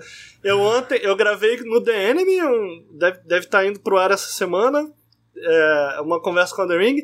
Eu gravei no Up, do pessoal lá do Final Level Cast, que virou Up agora, falando sobre Elden Ring. A gente gravou aqui no Nautilus, então, tipo assim, é, a gente aqui foi bem reagindo às visões do Gamer de Esquerda, que eu achei que foi um bom convite, justamente porque lá no nosso. Isso é um pouco inegável. Lá no nosso podcast, a gente meio que concorda entre si, porque todo mundo gostou muito, tá ligado? O gamer gostou, mas ele vem desse background bem, bem diferente. Mas eu ia convidar. Mano, eu realmente gostei muito desse, desse podcast. Eu achei que. é, infelizmente é raro a gente fazer Inclusive isso, a né, gente cita o gamer, né? Sim, É raro a gente fazer isso, todo mundo no Nautilus jogar um jogo para falar. Então, tipo assim, foi uma experiência um pouco refrescante para mim, tipo assim, de estar tá falando com todo mundo do Nautilus ao mesmo tempo sobre um jogo que todo mundo jogou pra caramba. E eu pessoalmente achei que o podcast ficou muito legal, cara. Ficou muito legal. Todo mundo adicionando muitas visões e tal. Então eu vou convidar a galera é, que tá de repente ouvindo esse daqui a ir lá ouvir, tá aí no feed de podcast. Tem, tá lá no Nautilus TV também, procura por Elden Ring, Nautilus TV vocês devem achar. É, porque é isso, eu falei bastante da minha visão de Elden Ring lá e não vou ficar me repetindo aqui mas eu, eu achei que o papo fluiu bem com o gamer. Ah, então pro, pro, pro Ricardo ficar puto, eu quero falar algumas coisas assim que, tipo, eu não gostava em Dark Souls e que continuo em Elden Ring e que eu não continuo, eu continuo não, não gostando muito. Eu quero saber se eu continuo liberal por gostar de Dark Souls, que teve esse argumento, né? Uma vez. Não, passou? Como é que tá aí? Não, não, pa, pa, passou, passou. Passou. Só, tá bom. É, é, depende, depende muito, assim, é, é, porque às vezes tem. O, o, Ricardo mete uns papos, assim. Quando eu ouço alguém falando de Dark Souls, parece às vezes que eu tô ouvindo um coach liberal, né? Tipo, não, porque Dark Souls é sobre superar desafios e, e você crescer o e liberalismo superar. superar desafios, porra. Que... É. é você tá entendendo? Não dá vontade de cair na porrada. Não, eu juro pra você, a vontade de meter que Dark Souls inventou dos últimos coach liberal anos, tá ligado? A vontade é meter ele a porrada. Mas, mas é que o jeito que fala me lembra, sabe? Não tem entendi, como não, entendi. Não, não claro. Porra, mas todo, vai, todo, vai. Todo o épico heróico dos últimos 4 mil anos, tá ligado? O cara não fala que é, é liberalismo. Mas segue aí, fala aí, falei, pô. Falei, falei. Esquece, mas, enfim, esquece esse assunto. É, ó, do, uh, uma coisa que eu não gosto, mas eu não, não digo que é ruim também, né? Que é o jeito que o jogo conta a, história. Eu não gosto porque eu não entendo, né? Porque eu sou, sou meio otário mesmo. Não, não, não, não é otário. É difícil de entender. É, é tipo, então... eu não tô entendendo também. Eu, eu, eu acho que a diferença entre eu e você é só que eu tô interessado o suficiente para ir vendo VAT-vídeo. Sim, é, eu, eu, não, eu, não, eu, não, talvez eu vá, assim, sabe, mas, uh, uh -huh. tipo, não, o máximo eu, que eu pego, assim, não é... entender, mano, é sobre sentir o gamer, é sobre sentir. É, não, é, é, é, é, legal isso aí também, né, porque, porque eu, eu tive uma experiência parecida, digamos assim, entre aspas, com a do Miyazaki, em termos de tipo jogar algo que eu não tô entendendo bem o que tá acontecendo, mas uh, eu, eu mesmo vou, vou completando assim a história. Vou... Quando eu joguei uhum. Final Fantasy VIII foi assim, sabe? Uhum, eu, não, eu, é eu, joguei quando criança. É, é, verdade, né? Parece e, muito essa experiência de jogar um JRPG quando você é pequeno. Exatamente. Em inglês, sem saber em inglês, inglês. É, tu não mesmo, sabe. Cara. Tu sabe algumas palavras que tu aprendeu talvez no, no colégio, mas, aí tipo. Tu vê lá, rei, não sei o que, é, dragão, exatamente. cristal. Aí, tipo, ah, eles estão numa escola, essa escola ensina a cair na porrada, e aí tem esse principal aí que ele parece ser meio otário, né? Então, tu vai meio que somando todas essas coisas assim também. Mas o Elden Ring, assim, esse jeito de contar a lore, né, é algo que eu, uh, eu prefiro quando o jogo me dá mais mastigadinho, mas eu respeito a maneira que. Pô, mas vamos lá, faz. vamos lá. Ele é um jogo que ele é um jogo mais aberto sobre o que tá acontecendo do que os outros, cara. Pô, tem um NPC que tu vai lá que ele é só lore dump. Tipo assim, ah, quem é esse personagem? Ele, ah, esse personagem, ah, esse rei, ele é filho da puta. Mas, mas, é... Aí quem é esse? Ele, ah, não sei o que, é que, que ele tem mais lore dump porque primeiro você precisa encontrar o NPC, né? E tipo assim, quando e aonde, né, em que momento do jogo você vai encontrar esse NPC depende muito. Eu achei Mas não, isso não, não, existia antes. Uh -huh, mas não, não, não existia também, sacou? Eu sinto que é só que tipo, eu sinto que ele é mais aberto, sim, eu sinto que ele é mais explícito. Se você procurar se você procurar. Eu acho que ele ainda. Porra, eu, o maluco tá na, na, na, fogueira principal procurar o quê, ah, irmão? Não, não, sim, lógico, mas eu, é, é só no questão de que, tipo, um outro jogo colocaria esses diálogos como necessários antes de você progredir.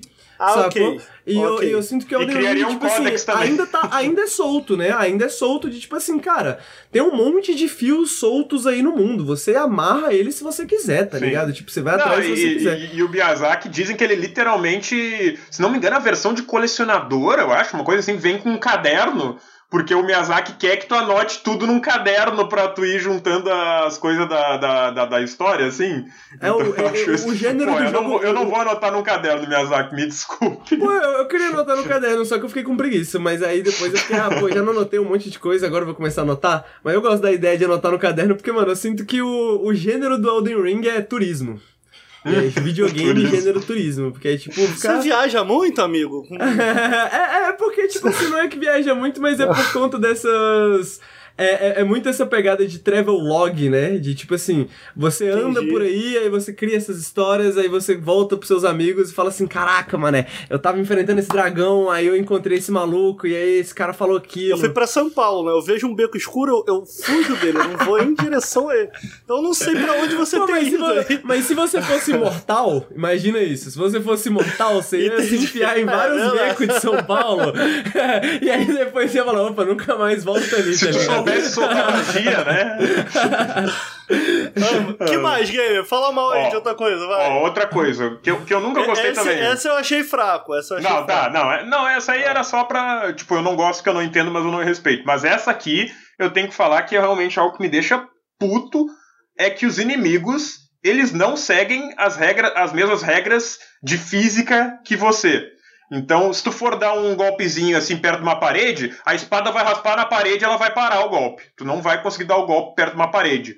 O inimigo, ele te bate através de parede, ele te bate através de coluna, ele te bate através de porta. Porra, eu fico puto com isso, porque às vezes eu vou usar uma coluna e eu, porra, o inimigo não vai, não vai conseguir me atingir aqui atrás. Mano, a lança do inimigo atravessa a coluna como se fosse papel e me dá na cara, sabe? Eu fico puto. Eu tenho um ponto. Eu tenho um ponto. Ainda que eu não acho que você está certo. O pessoal geralmente fala muito de Elden Ring a partir de um ponto de vista técnico, assim, tipo, pô, é um jogo difícil, é um jogo que você tem que melhorar, e a galera esquece um detalhe sobre Elden Ring. Elden Ring é um dos jogos mais engraçados que eu já joguei. É, é, é. então, tipo assim, Ainda que eu concorde contigo, é um pouco genial quando tu se esconde do maluco e tu toma um golpe pela parede, tá ligado? É, isso que então eu fico um pouco dividido, entendeu? É, Porque é, é, é, tipo aquela minha. Aquela, o meu vídeo que deu uma viralizada na internet. Saiu até lá fora, sabia disso, Henrique? Na GameSpot, eu lá.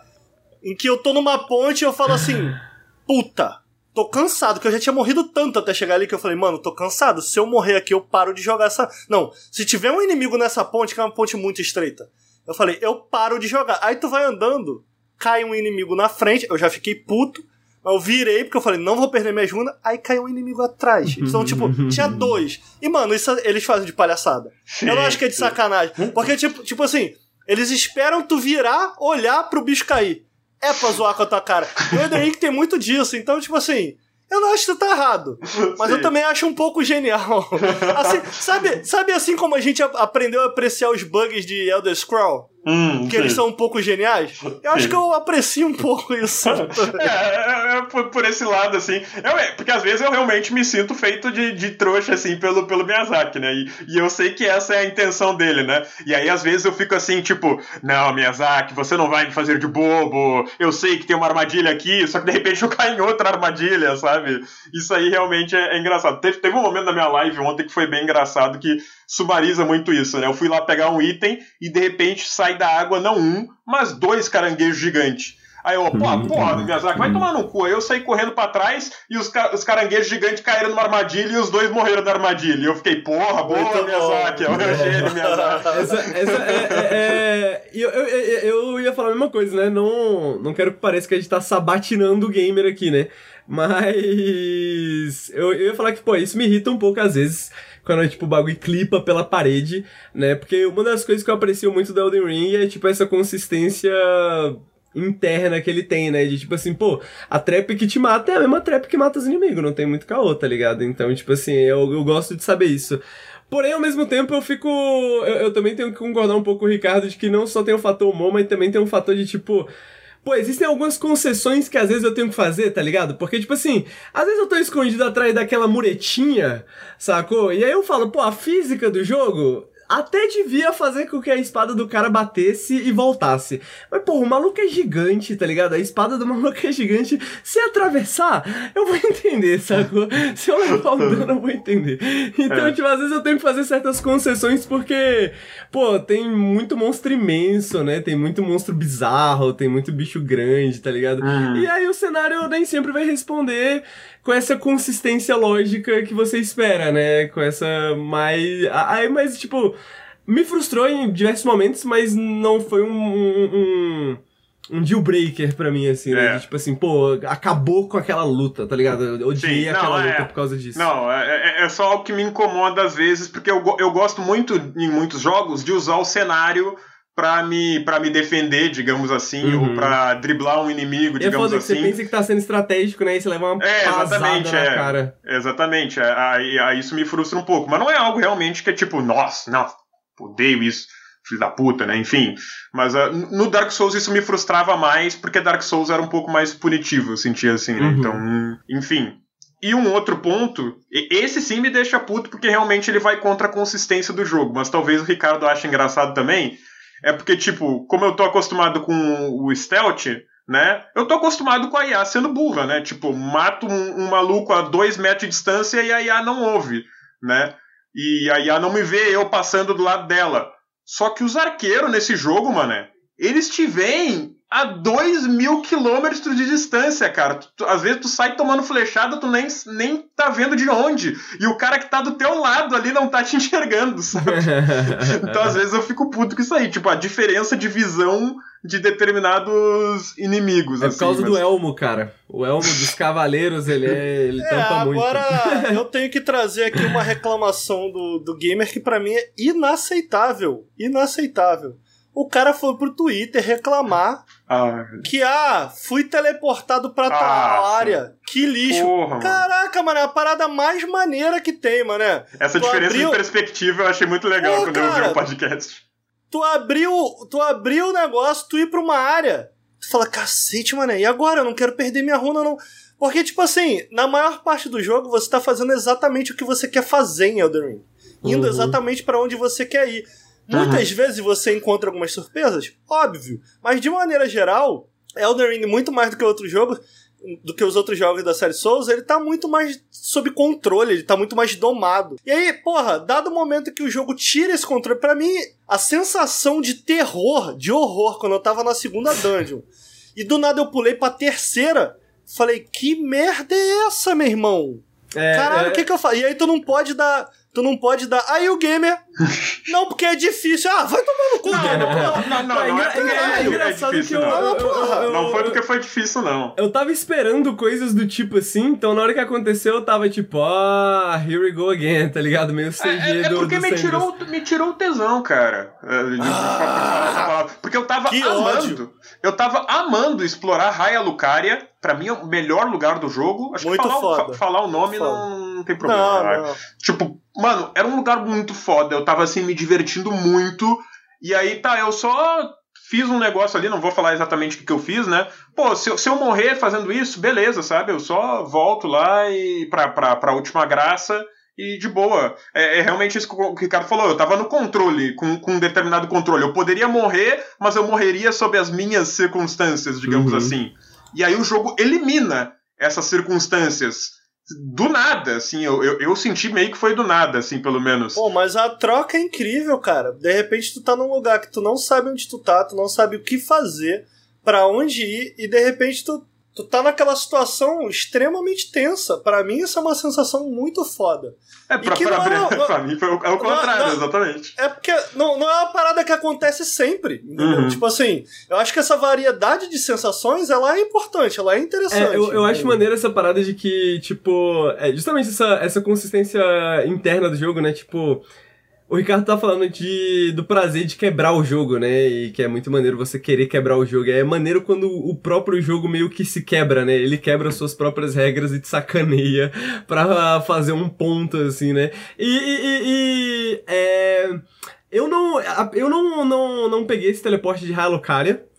E aí eu não posso falar dele, né? Mas o que eu. E, e eu acho que esse me parece mais incomum, eu vi pouca gente falando desse Não, ele, ele é basicamente único no sentido É, dele, assim. ele é mais único, né? Ele é, tipo, é, ele é É. mais difícil de você cair. Tipo, é, é mais. Pô, é mais. É tipo, bem É específico. bem É, específico, ele é bem né? específico. Um que é mais comum é aquele que dá pras minas, né? E. Não, é, mas Esse- é- é- esses aí dá pra escapar. É, tá isso que eu ia falar. Esses eu achei. ah, Eu achei que ele, tipo, dá essa ideia que o Ricardo falou, ao mesmo tempo que ele, é, ele não é muito punitivo, porque, tipo, é muito perto da saída, sabe? Uhum. Esse da, da lava, Eu acho Não que ele é, um pouco, eu, eu- ele é um pouco mais punitivo, porque eu peguei ele de propósito e é mais distante, assim, as distâncias são maiores, tem muita coisinha de plataforma, tá ligado? Nesse Muito inimigo trajeto. no meio do caminho, que é mil vezes mais forte do que tu. Porra, uns gárgula, não é nem inimigo novo, irmão. É, mas. Não, mas dito- aqueles di- dito diabos, eles são mais fortes do que os que tu encontrava lá em Lingrave. Dito isso, Uns gárgulazinha, mas aí tem lava, aí a gente fica com medo. Ma- Mas, e dito tal. isso, eu, eu ia falar isso, tipo assim, pô. Não pense, não pense em crise, pense em oportunidade, tá ligado? Pense assim, ó. Pô, Pô, você caiu numa é trap sem saber que, mano, ninguém vai. Tá ligado? Muita pouca gente vai cair nessa trap sem saber. A maioria das pessoas não vai cair nessa porra, vai ler na internet e vai falar assim: caralho, existe isso. Pô, legal, vou atrás. Sacou? Tipo, você tá tendo uma experiência que é muito única, que poucas pessoas vão poder experienciar, tá ligado? Olha que maneiro. Sabe quando. From Ô. Henrique, você, você quando era mais novo, você brigava assim com, no colégio, essas coisas? É, já discutia, brigar, dar porrada assim poucas vezes. Eu tinha uma experiência que eu tinha no colégio que, tipo assim, tu caía na porrada com o menor lá. Tu era de menor também. então Tu caía na porrada com o maluco lá. Aí vocês caíram na porrada, uma porrada honesta. Não vou, não vou dizer que um ou outro ganhou. Foi uma porrada honesta. Caíram na porrada, acabou a briga, acabou a briga. Acabou a briga, né? Acabou a briga. Aí o maluco, um dos dois fala assim: separou, já brigou. Aí um dos dois fala assim: seu filho da puta. Aí tu fica puto pra caralho. É, me, me parece um pouco isso, assim, tipo assim, porra, o jogo tá na moral. Mas aí. É, é- é- o jogo já é difícil, já é uma parada honesta e tal. Fica uma parada honesta. Mas aí o jogo teleportou o, o game pronto, isso triga nele. Fica, porra, não sei o que. Caralho, mané, só porra. Não, mas, mas não é nem pelo fato de ter me teleportado, porque teve vezes que eu. Teve outras vezes que eu caí nessa armadilha, que era num baú, que eu caí, fui lá pra mina e tal. Até fiquei puto, mas, pô, ok, né? Eu que não vi direito lá a, a graça que tava perto. Mas, porra, ne- ne- nesse caso específico. é, Ele, ele me, eu senti que ele me cortou o tesão de que eu tava na hora de, de explorar aquele local específico, né? Acho que foi, foi mais isso, assim, e eu, tipo, eu, eu tava com o sentimento assim. ah, eu, eu escrevi várias vezes naquele local lá, as mensagenzinhas lá, né? Mano, eu quero ir pra casa. Eu só quero ir pra casa. Mano, é, é, é, é, é eu só quero voltar e explorar a Raia Lucaria, sabe? É É, só isso que eu é quero. engraçado mesmo essa diferença de perspectiva, porque, mano, eu lembro que eu tava na live uma vez jogando e eu tava tipo assim, pô, esse lugar aqui é maneiro, hein? Pô, vamos explorar esse lugar aqui, pô, acho que vou passar mais uma horinha aqui nesse lugar aqui explorando. Aí, mano, deu três minutos eu encontrei um portal, aí eu falei assim, pô, vou entrar nesse portal. Eu quero ver o que, que tem do outro lado, tá ligado? É, é- é uma das partes que eu mais gostei do jogo, foi tipo, ser teletransportado pra um lugar nada a ver, do outro lado do mapa, sem saber onde eu tava e não conseguir voltar, mas eu entendo, é, é, eu entendo essa parada do tesão de explorar um certo local. É, mas é isso, eu tava fugindo de todos os locais, então eu tava tipo assim, ah, depois É, eu volto o lá e jeito que o Henrique joga é surreal pra mim. É, eu, eu admito que uma das coisas que eu mais amo nesse jogo é, é do tipo. Porra, tu chega aqui e fala, porra, irmão, tu encontrou o Curupira dragão com o cabelo do Cebolinha? E, tu- e a pessoa pergunta, caralho, onde? Porque podia existir, cara. Porque podia estar lá. Tem uma, umas paradas muito bizarras que tu encontra. Não, fica lá no é território de, de neve. Tem É. território com neve? Não, Pois essa, é, parte, essa, é. essa parte é, é fantástica, essa parte é fantástica. E é isso, né? Tipo, um dos prazeres que a gente tá tendo aqui é falar de Elden Ring, né? Não, não só jogar, mas é, é justamente esse papo, esse, essa ideia de que, pô, conversar sobre Elden Ring, ver como as outras pessoas estão jogando, como que elas estão fazendo, co- é, como que elas venceram certo boss, que armas que elas estão usando, é, é boa parte da, da, da diversão pra mim. Dito isso, gamer, considerações finais, gamer? Considerações finais. Muito bom. Não é um Heavy Rain, né? Mas é muito bom o jogo, né? Não, não, não é um Heavy Rain, mas é muito bom. Pô, que bom que o Ricardo saiu bem nessa hora aí, que ele não, não- não ouviu essa. tá na hora de acabar o podcast mesmo. Tá na hora de finalizar o podcast mesmo. Não, ma- mas eu tenho uma, uma, uma coisa séria a dizer. Ah, a From Software, né, depois de, de muitos anos aí de, de desenvolvimento ainda da saga Souls, né, e Bloodborne e tal, ela finalmente encontrou com Sekiro e Elden Ring o inovador botão do pulo, né? De tu apertar um botão e o personagem pular. Uma coisa assim revolucionária na, na, na história dos videogames. Finalmente a From Software descobriu. A minha grande esperança, Henrique, é que nos próximos jogos da From Software eles vão descobrir o botão de pausar. Tenho certeza que eles vão descobrir assim que se tu apertar start, tu pausa o jogo, porque tem gente que precisa mijar, tem gente que precisa pegar a encomenda do correio, tem gente que tem que ajudar a mãe. se eu te falar que Elden Ring tem um botão de pausa? Ah, não, não, não. Aquilo mas até é, o botão é de pausa é um segredo. Aquilo o, lá o não é um botão de pausa, de pausa É porque tudo nesse jogo é um segredo, game. Tem que entender que tudo no jogo tem que ser difícil, entendeu? Então pausar no jogo tem que ser difícil também. Eu não sei o que acontece, é, é, é, isso, né? Acho que o pessoal já tá, já tá sabendo aí, mas para quem não sabe, no Elden Ring, se você se você aperta o botão de pause, aí, ou, ou melhor, o botão do menu, porque não pausa, aí você vai no inventário, aí você vai na explicação do inventário, e aí você vai em, sabe, uns quatro apertos ou cinco apertos de botão, o jogo pausa. O jogo pausa. Então, tipo assim, Tá mais. É, é, é, é, bizarro, é bizarro. É, não dá pra entender, mas o jogo pausa. E aí, você pode fazer isso pra pausar. Você pode fazer isso pra pausar. É bizarro, mas tá aí. É uma oportunidade. O, eu, eu queria, antes da gente finalizar, eu queria saber, Ricardo, você já descobriu que dá pra pausar no Elden Ring? Cara, eu vi essa porra aí, não entendi ainda como que é. Isso é muito engraçado, né, cara? Que essa, essa, a, essa discussão é engraçada, né, da galera não, porque eu entendo porque não pode pausar a visão do Miyazaki. Ah, mano, me deixa pausar o jogo, pelo amor de Deus. Ou... é, mas, mas, eu, mas eu falei. Ricardo, o Henrique perguntou minhas considerações finais, eu falei é. que depois de muitos anos aí de, de experiência From Software, descobriu o revolucionário botão de pulo, e a minha esperança aí é que nos próximos jogos eles vão descobrir o revolucionário botão de pausar o jogo. mas que tem ah, pausa, é tem, tem pausa no Sekiro, não tem? Tem, pior que tem. Tem, então. É, é, é, eu vi o argumento e, eu, eu, e, também conjectura da internet, tá ligado? De que eles tinham alguma limitação técnica e por isso que o Elden Ring não pausava, porque o Elden Ring era na mesma tecnologia do, do, do, do Dark Souls, sei lá. É. Pô, limitação técnica pra pausar o jogo, mano. É, Pô, tem, tipo, um, tem um mod que liberaram no primeiro dia que pausa o jogo, cara. Sei lá, tá ligado? Por causa do online, sei lá. Esse era o argumento que eu vi. E aí é o ponto. Porra, mas se você consegue pausar abrindo um menu obscuro, tá ligado? Tipo assim, então dá pra pausar, é. não dá não? É tipo. Não, é, não dá porque tu não pode fazer isso no meio da batalha, tu vai se fuder. Dá, Cara, tem muita gente batalha, falando, né? falando da questão online. A parada é que esse é o Dark Souls de todos que eu joguei. O Dark Souls, é porque não é Dark Souls, vocês entenderam. É. Esse é o Souls-like, digamos é, assim, da From Software. Não, é, é, que, é que nem tu falou no, no podcast lá. Se se chamasse Dark Souls 4, é, sabe? Sim. Ninguém ia, ia questionar. É porque é o jogo Souls da From Software que eu menos tive qualquer contato online.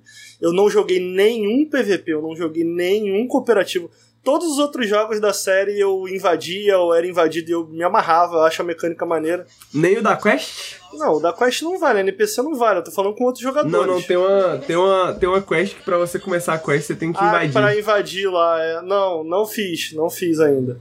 É... Então, pô, eu achei curioso, foi o jogo que eu menos tive esse contato com a parte online. Então é estranho pra mim o argumento de ah, não, online, tá ligado? É, eu não, não, eu é... não sei, mas é isso, né? Talvez. É, é, é, que nesse jogo só dá pra tu ser invadido ou invadir quando tem uh, outro jogador também, é, sabe? Não, é, então, por você, exemplo, você pode tu chama um amigo so, teu pra te ajudar. sozinho. É, você, exatamente. Você pode, você, você pode invadir sozinho, mas você só invade pessoas que estão jogando com amigos. Isso, é. é. Ou, ou, tu só é invadido quando tu tá com um amigo teu. Exatamente. Pois é, eu, eu não gosto disso, não. É? Eu, eu, gostava de ser invadido, um a um. Eu gostava do. Ah, não. Eu, do tete a tete. Eu, eu, gosto assim, né? Mas aí, é, aí sou eu. É, é, é, porque tem, tem algumas escolhas que são, são, são engraçadas eles tomarem ou não tomarem, porque, sei lá, podia ter um dedo, né, que fala assim, pô, se você ativar esse dedo, você só vai ser invadido quando você estiver em grupo, tá ligado? Quando uhum. você ativar esse não, dedo. Não, mas eu, você... pelo que eu entendi, tem um dedo que tu utiliza e tu pode ser invadido mesmo sozinho. Ah, pô, então, é, é, é eu, eu acho que isso é legal, sacou? Tipo assim, tá lá, tá lá. Eu acho que muita coisa no jogo que eu acho que é interessante, que é tipo. A, a, pô, eu queria que tivesse isso. Aí eu descobri que tem um talismã que faz isso, tá ligado? Tipo assim, por exemplo, eu. Eu, eu, eu odeio fall damage. Odeio fall damage do, do jogo, sacou? Por mais que seja mais permissivo, odeio mas fall tem damage. bem menos. Tem bem Nossa. menos, tem bem menos. E ainda assim eu odeio, tá ligado? Ainda assim eu odeio. Aí eu tava vendo uma speedrun de Dark Souls 3, eu descobri que tem uma magia que tira o fall damage. Aí eu falei, caralho, eu falei na live, né? Caralho, que maneiro que tem uma magia que tira o fall damage. Aí o Rugin falou, pô, no Elden Ring também tem. Só tem que achar, tá ligado? Tem um amuleto, tem um amuleto lá É, contra bem Então, cedo. tipo assim, pô, é, isso, isso eu acho muito maneiro, né? Tipo, pô, não gosto disso, tá? Tem alguma coisa pra Mas- mitigar um pouco. Mas- esse amuleto tu encontra lá na cabine Mas lá. retira totalmente ou só diminui? Não, ele só, ele só diminui. Não. Você pode dar uns Ah, pulos um pouquinho não, maior, não, tá ligado? Não, não, não, não, não. Não tem fall damage. Não tem. Mas, se você cair pra morte, ele não salva da morte. Ah, mas não tem fall Então, damage. tipo ele tira assim, total fall damage? Não, mas Você se tu pular entendeu? de um Tipo assim, pra se um tu- lugar jogável... É, se tu cai de um lugar em que você Ah, que morreria, Você vai morrer de qualquer você jeito. continua morrendo. Ah, Se tu cai de um lugar que você que não é tão alto a ponto de você morrer, você não toma dano Ah, Eu, nenhum. eu, eu- eu não sei se no Dark Souls 3 é assim, mas eu acho que a magia no Dark Souls 3, pelo menos que eu lembro dos speedrunners, eu acho que aumenta a distância que você pode cair mesmo, assim. Tipo, você pode cair uma distância maior do que você poderia normalmente, tá ligado? Mas. Tá bom, pra mim chega, vamos acabar o É. podcast. com ma- alguma consideração final mais alguém, mas a gente tá te cortando toda hora. Não, não, acho que é só isso aí mesmo, é isso aí. E como, e como eu disse, o Ricardo não tava aqui pra ouvir, mas não é um Heavy Rain, mas é um bom jogo, né? É um bom Ah, é porque eu tô bebendo muita água. amigo. Eu tenho que ficar no banheiro fazer xixi. Tá que nem o Lucas. né? Pois é. Bom, gente, então é isto. Este é o Periscópio 74. Antes da gente finalizar, eu queria primeiro agradecer a presença de quem tá assistindo aqui ao vivo. Agradecer quem tá ouvindo isso no feed de podcast. Um beijo pra você, um bom dia, uma boa Ah, tarde, uma boa noite pra você. po- po- posso mandar um recado? Porra, com certeza. fica à Pô, deixa ele dar o jabá aí também, né, Henrique? Não, Tá é, eu ia deixar depois, mas se você quiser fazer agora também, Todo mundo já me conhece, né? Eu acho. Não, eu sou da casa, né? Quem, quem quiser me seguir aí nas redes Gamer de Esquerda, faço lives aqui na Twitch também. Mas queria apresentar aqui minha solidariedade ao, ao, ao Tengu, né? Que tweetou, não sei se vocês viram. O Lucas falou dia 22 de fevereiro que ia me chamar para esse periscópio. Esqueceu e chamou o Gamer de Esquerda. Só para vocês irem anotando, ok?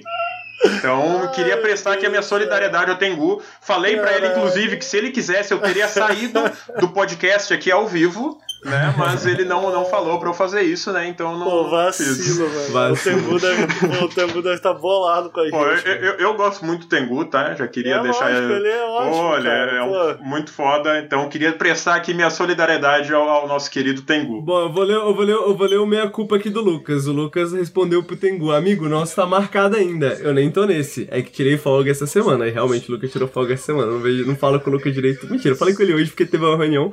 Mas ele tava semana, semana de folga. Quem convidou o gamer, na verdade, pra esse podcast fui eu.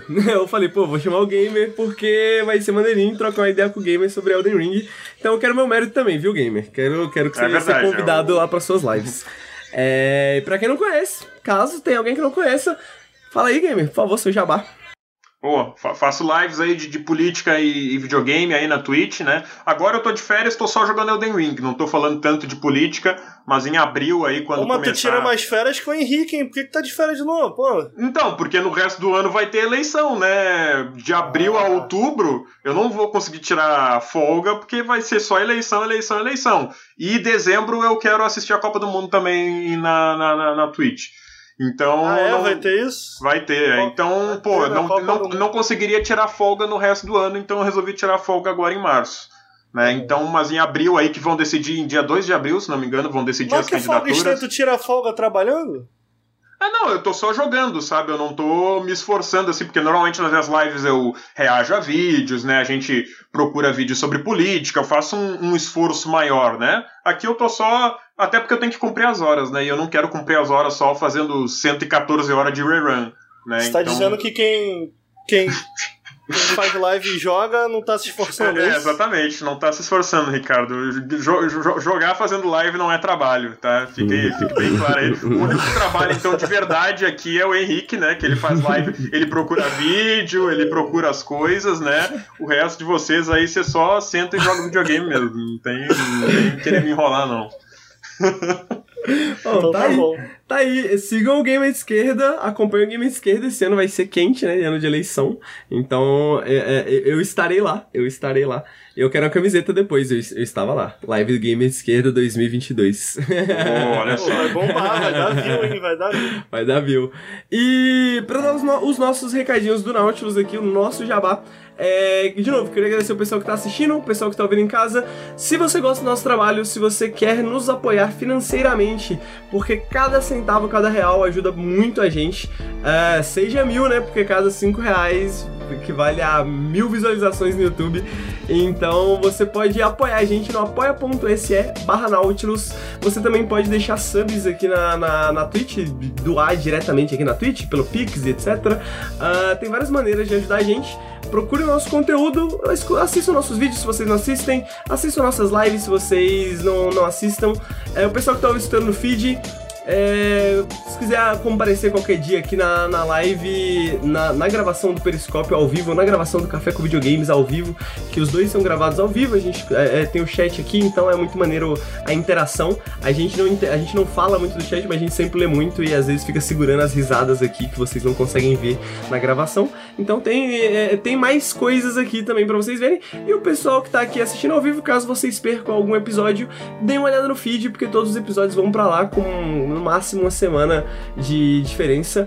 Uh, inclusive o nosso podcast do Elden Ring, o especial que a gente gravou semana passada, uh, está apenas no feed de podcasts. Então ele não veio aqui pra Twitch. Você que tá aqui na live, se você não ficou sabendo, uh, acessa lá SoundCloud, Apple Podcasts, Google Podcasts. Vê no Nautilus TV, qualquer coisa. No Nautilus lá. TV uhum. também. No YouTube. Né? No, no, no, YouTube, o Nautilus TV é nosso canal secundário, onde a gente posta nossos podcasts, onde a gente posta coisinhas. Então, sigam a gente, sigam a gente nas nossas redes sociais, sigam o Gamer nas redes sociais dele. E joguem Elden Ring, eu vou jogar Elden Ring, entendeu? Então é isso. Esse é o podcast, esse é o Periscope 74. Muito obrigado, gamer. Muito obrigado, Ricardo. Valeu, chat. Valeu, pessoal que tá ouvindo em casa. Até mais.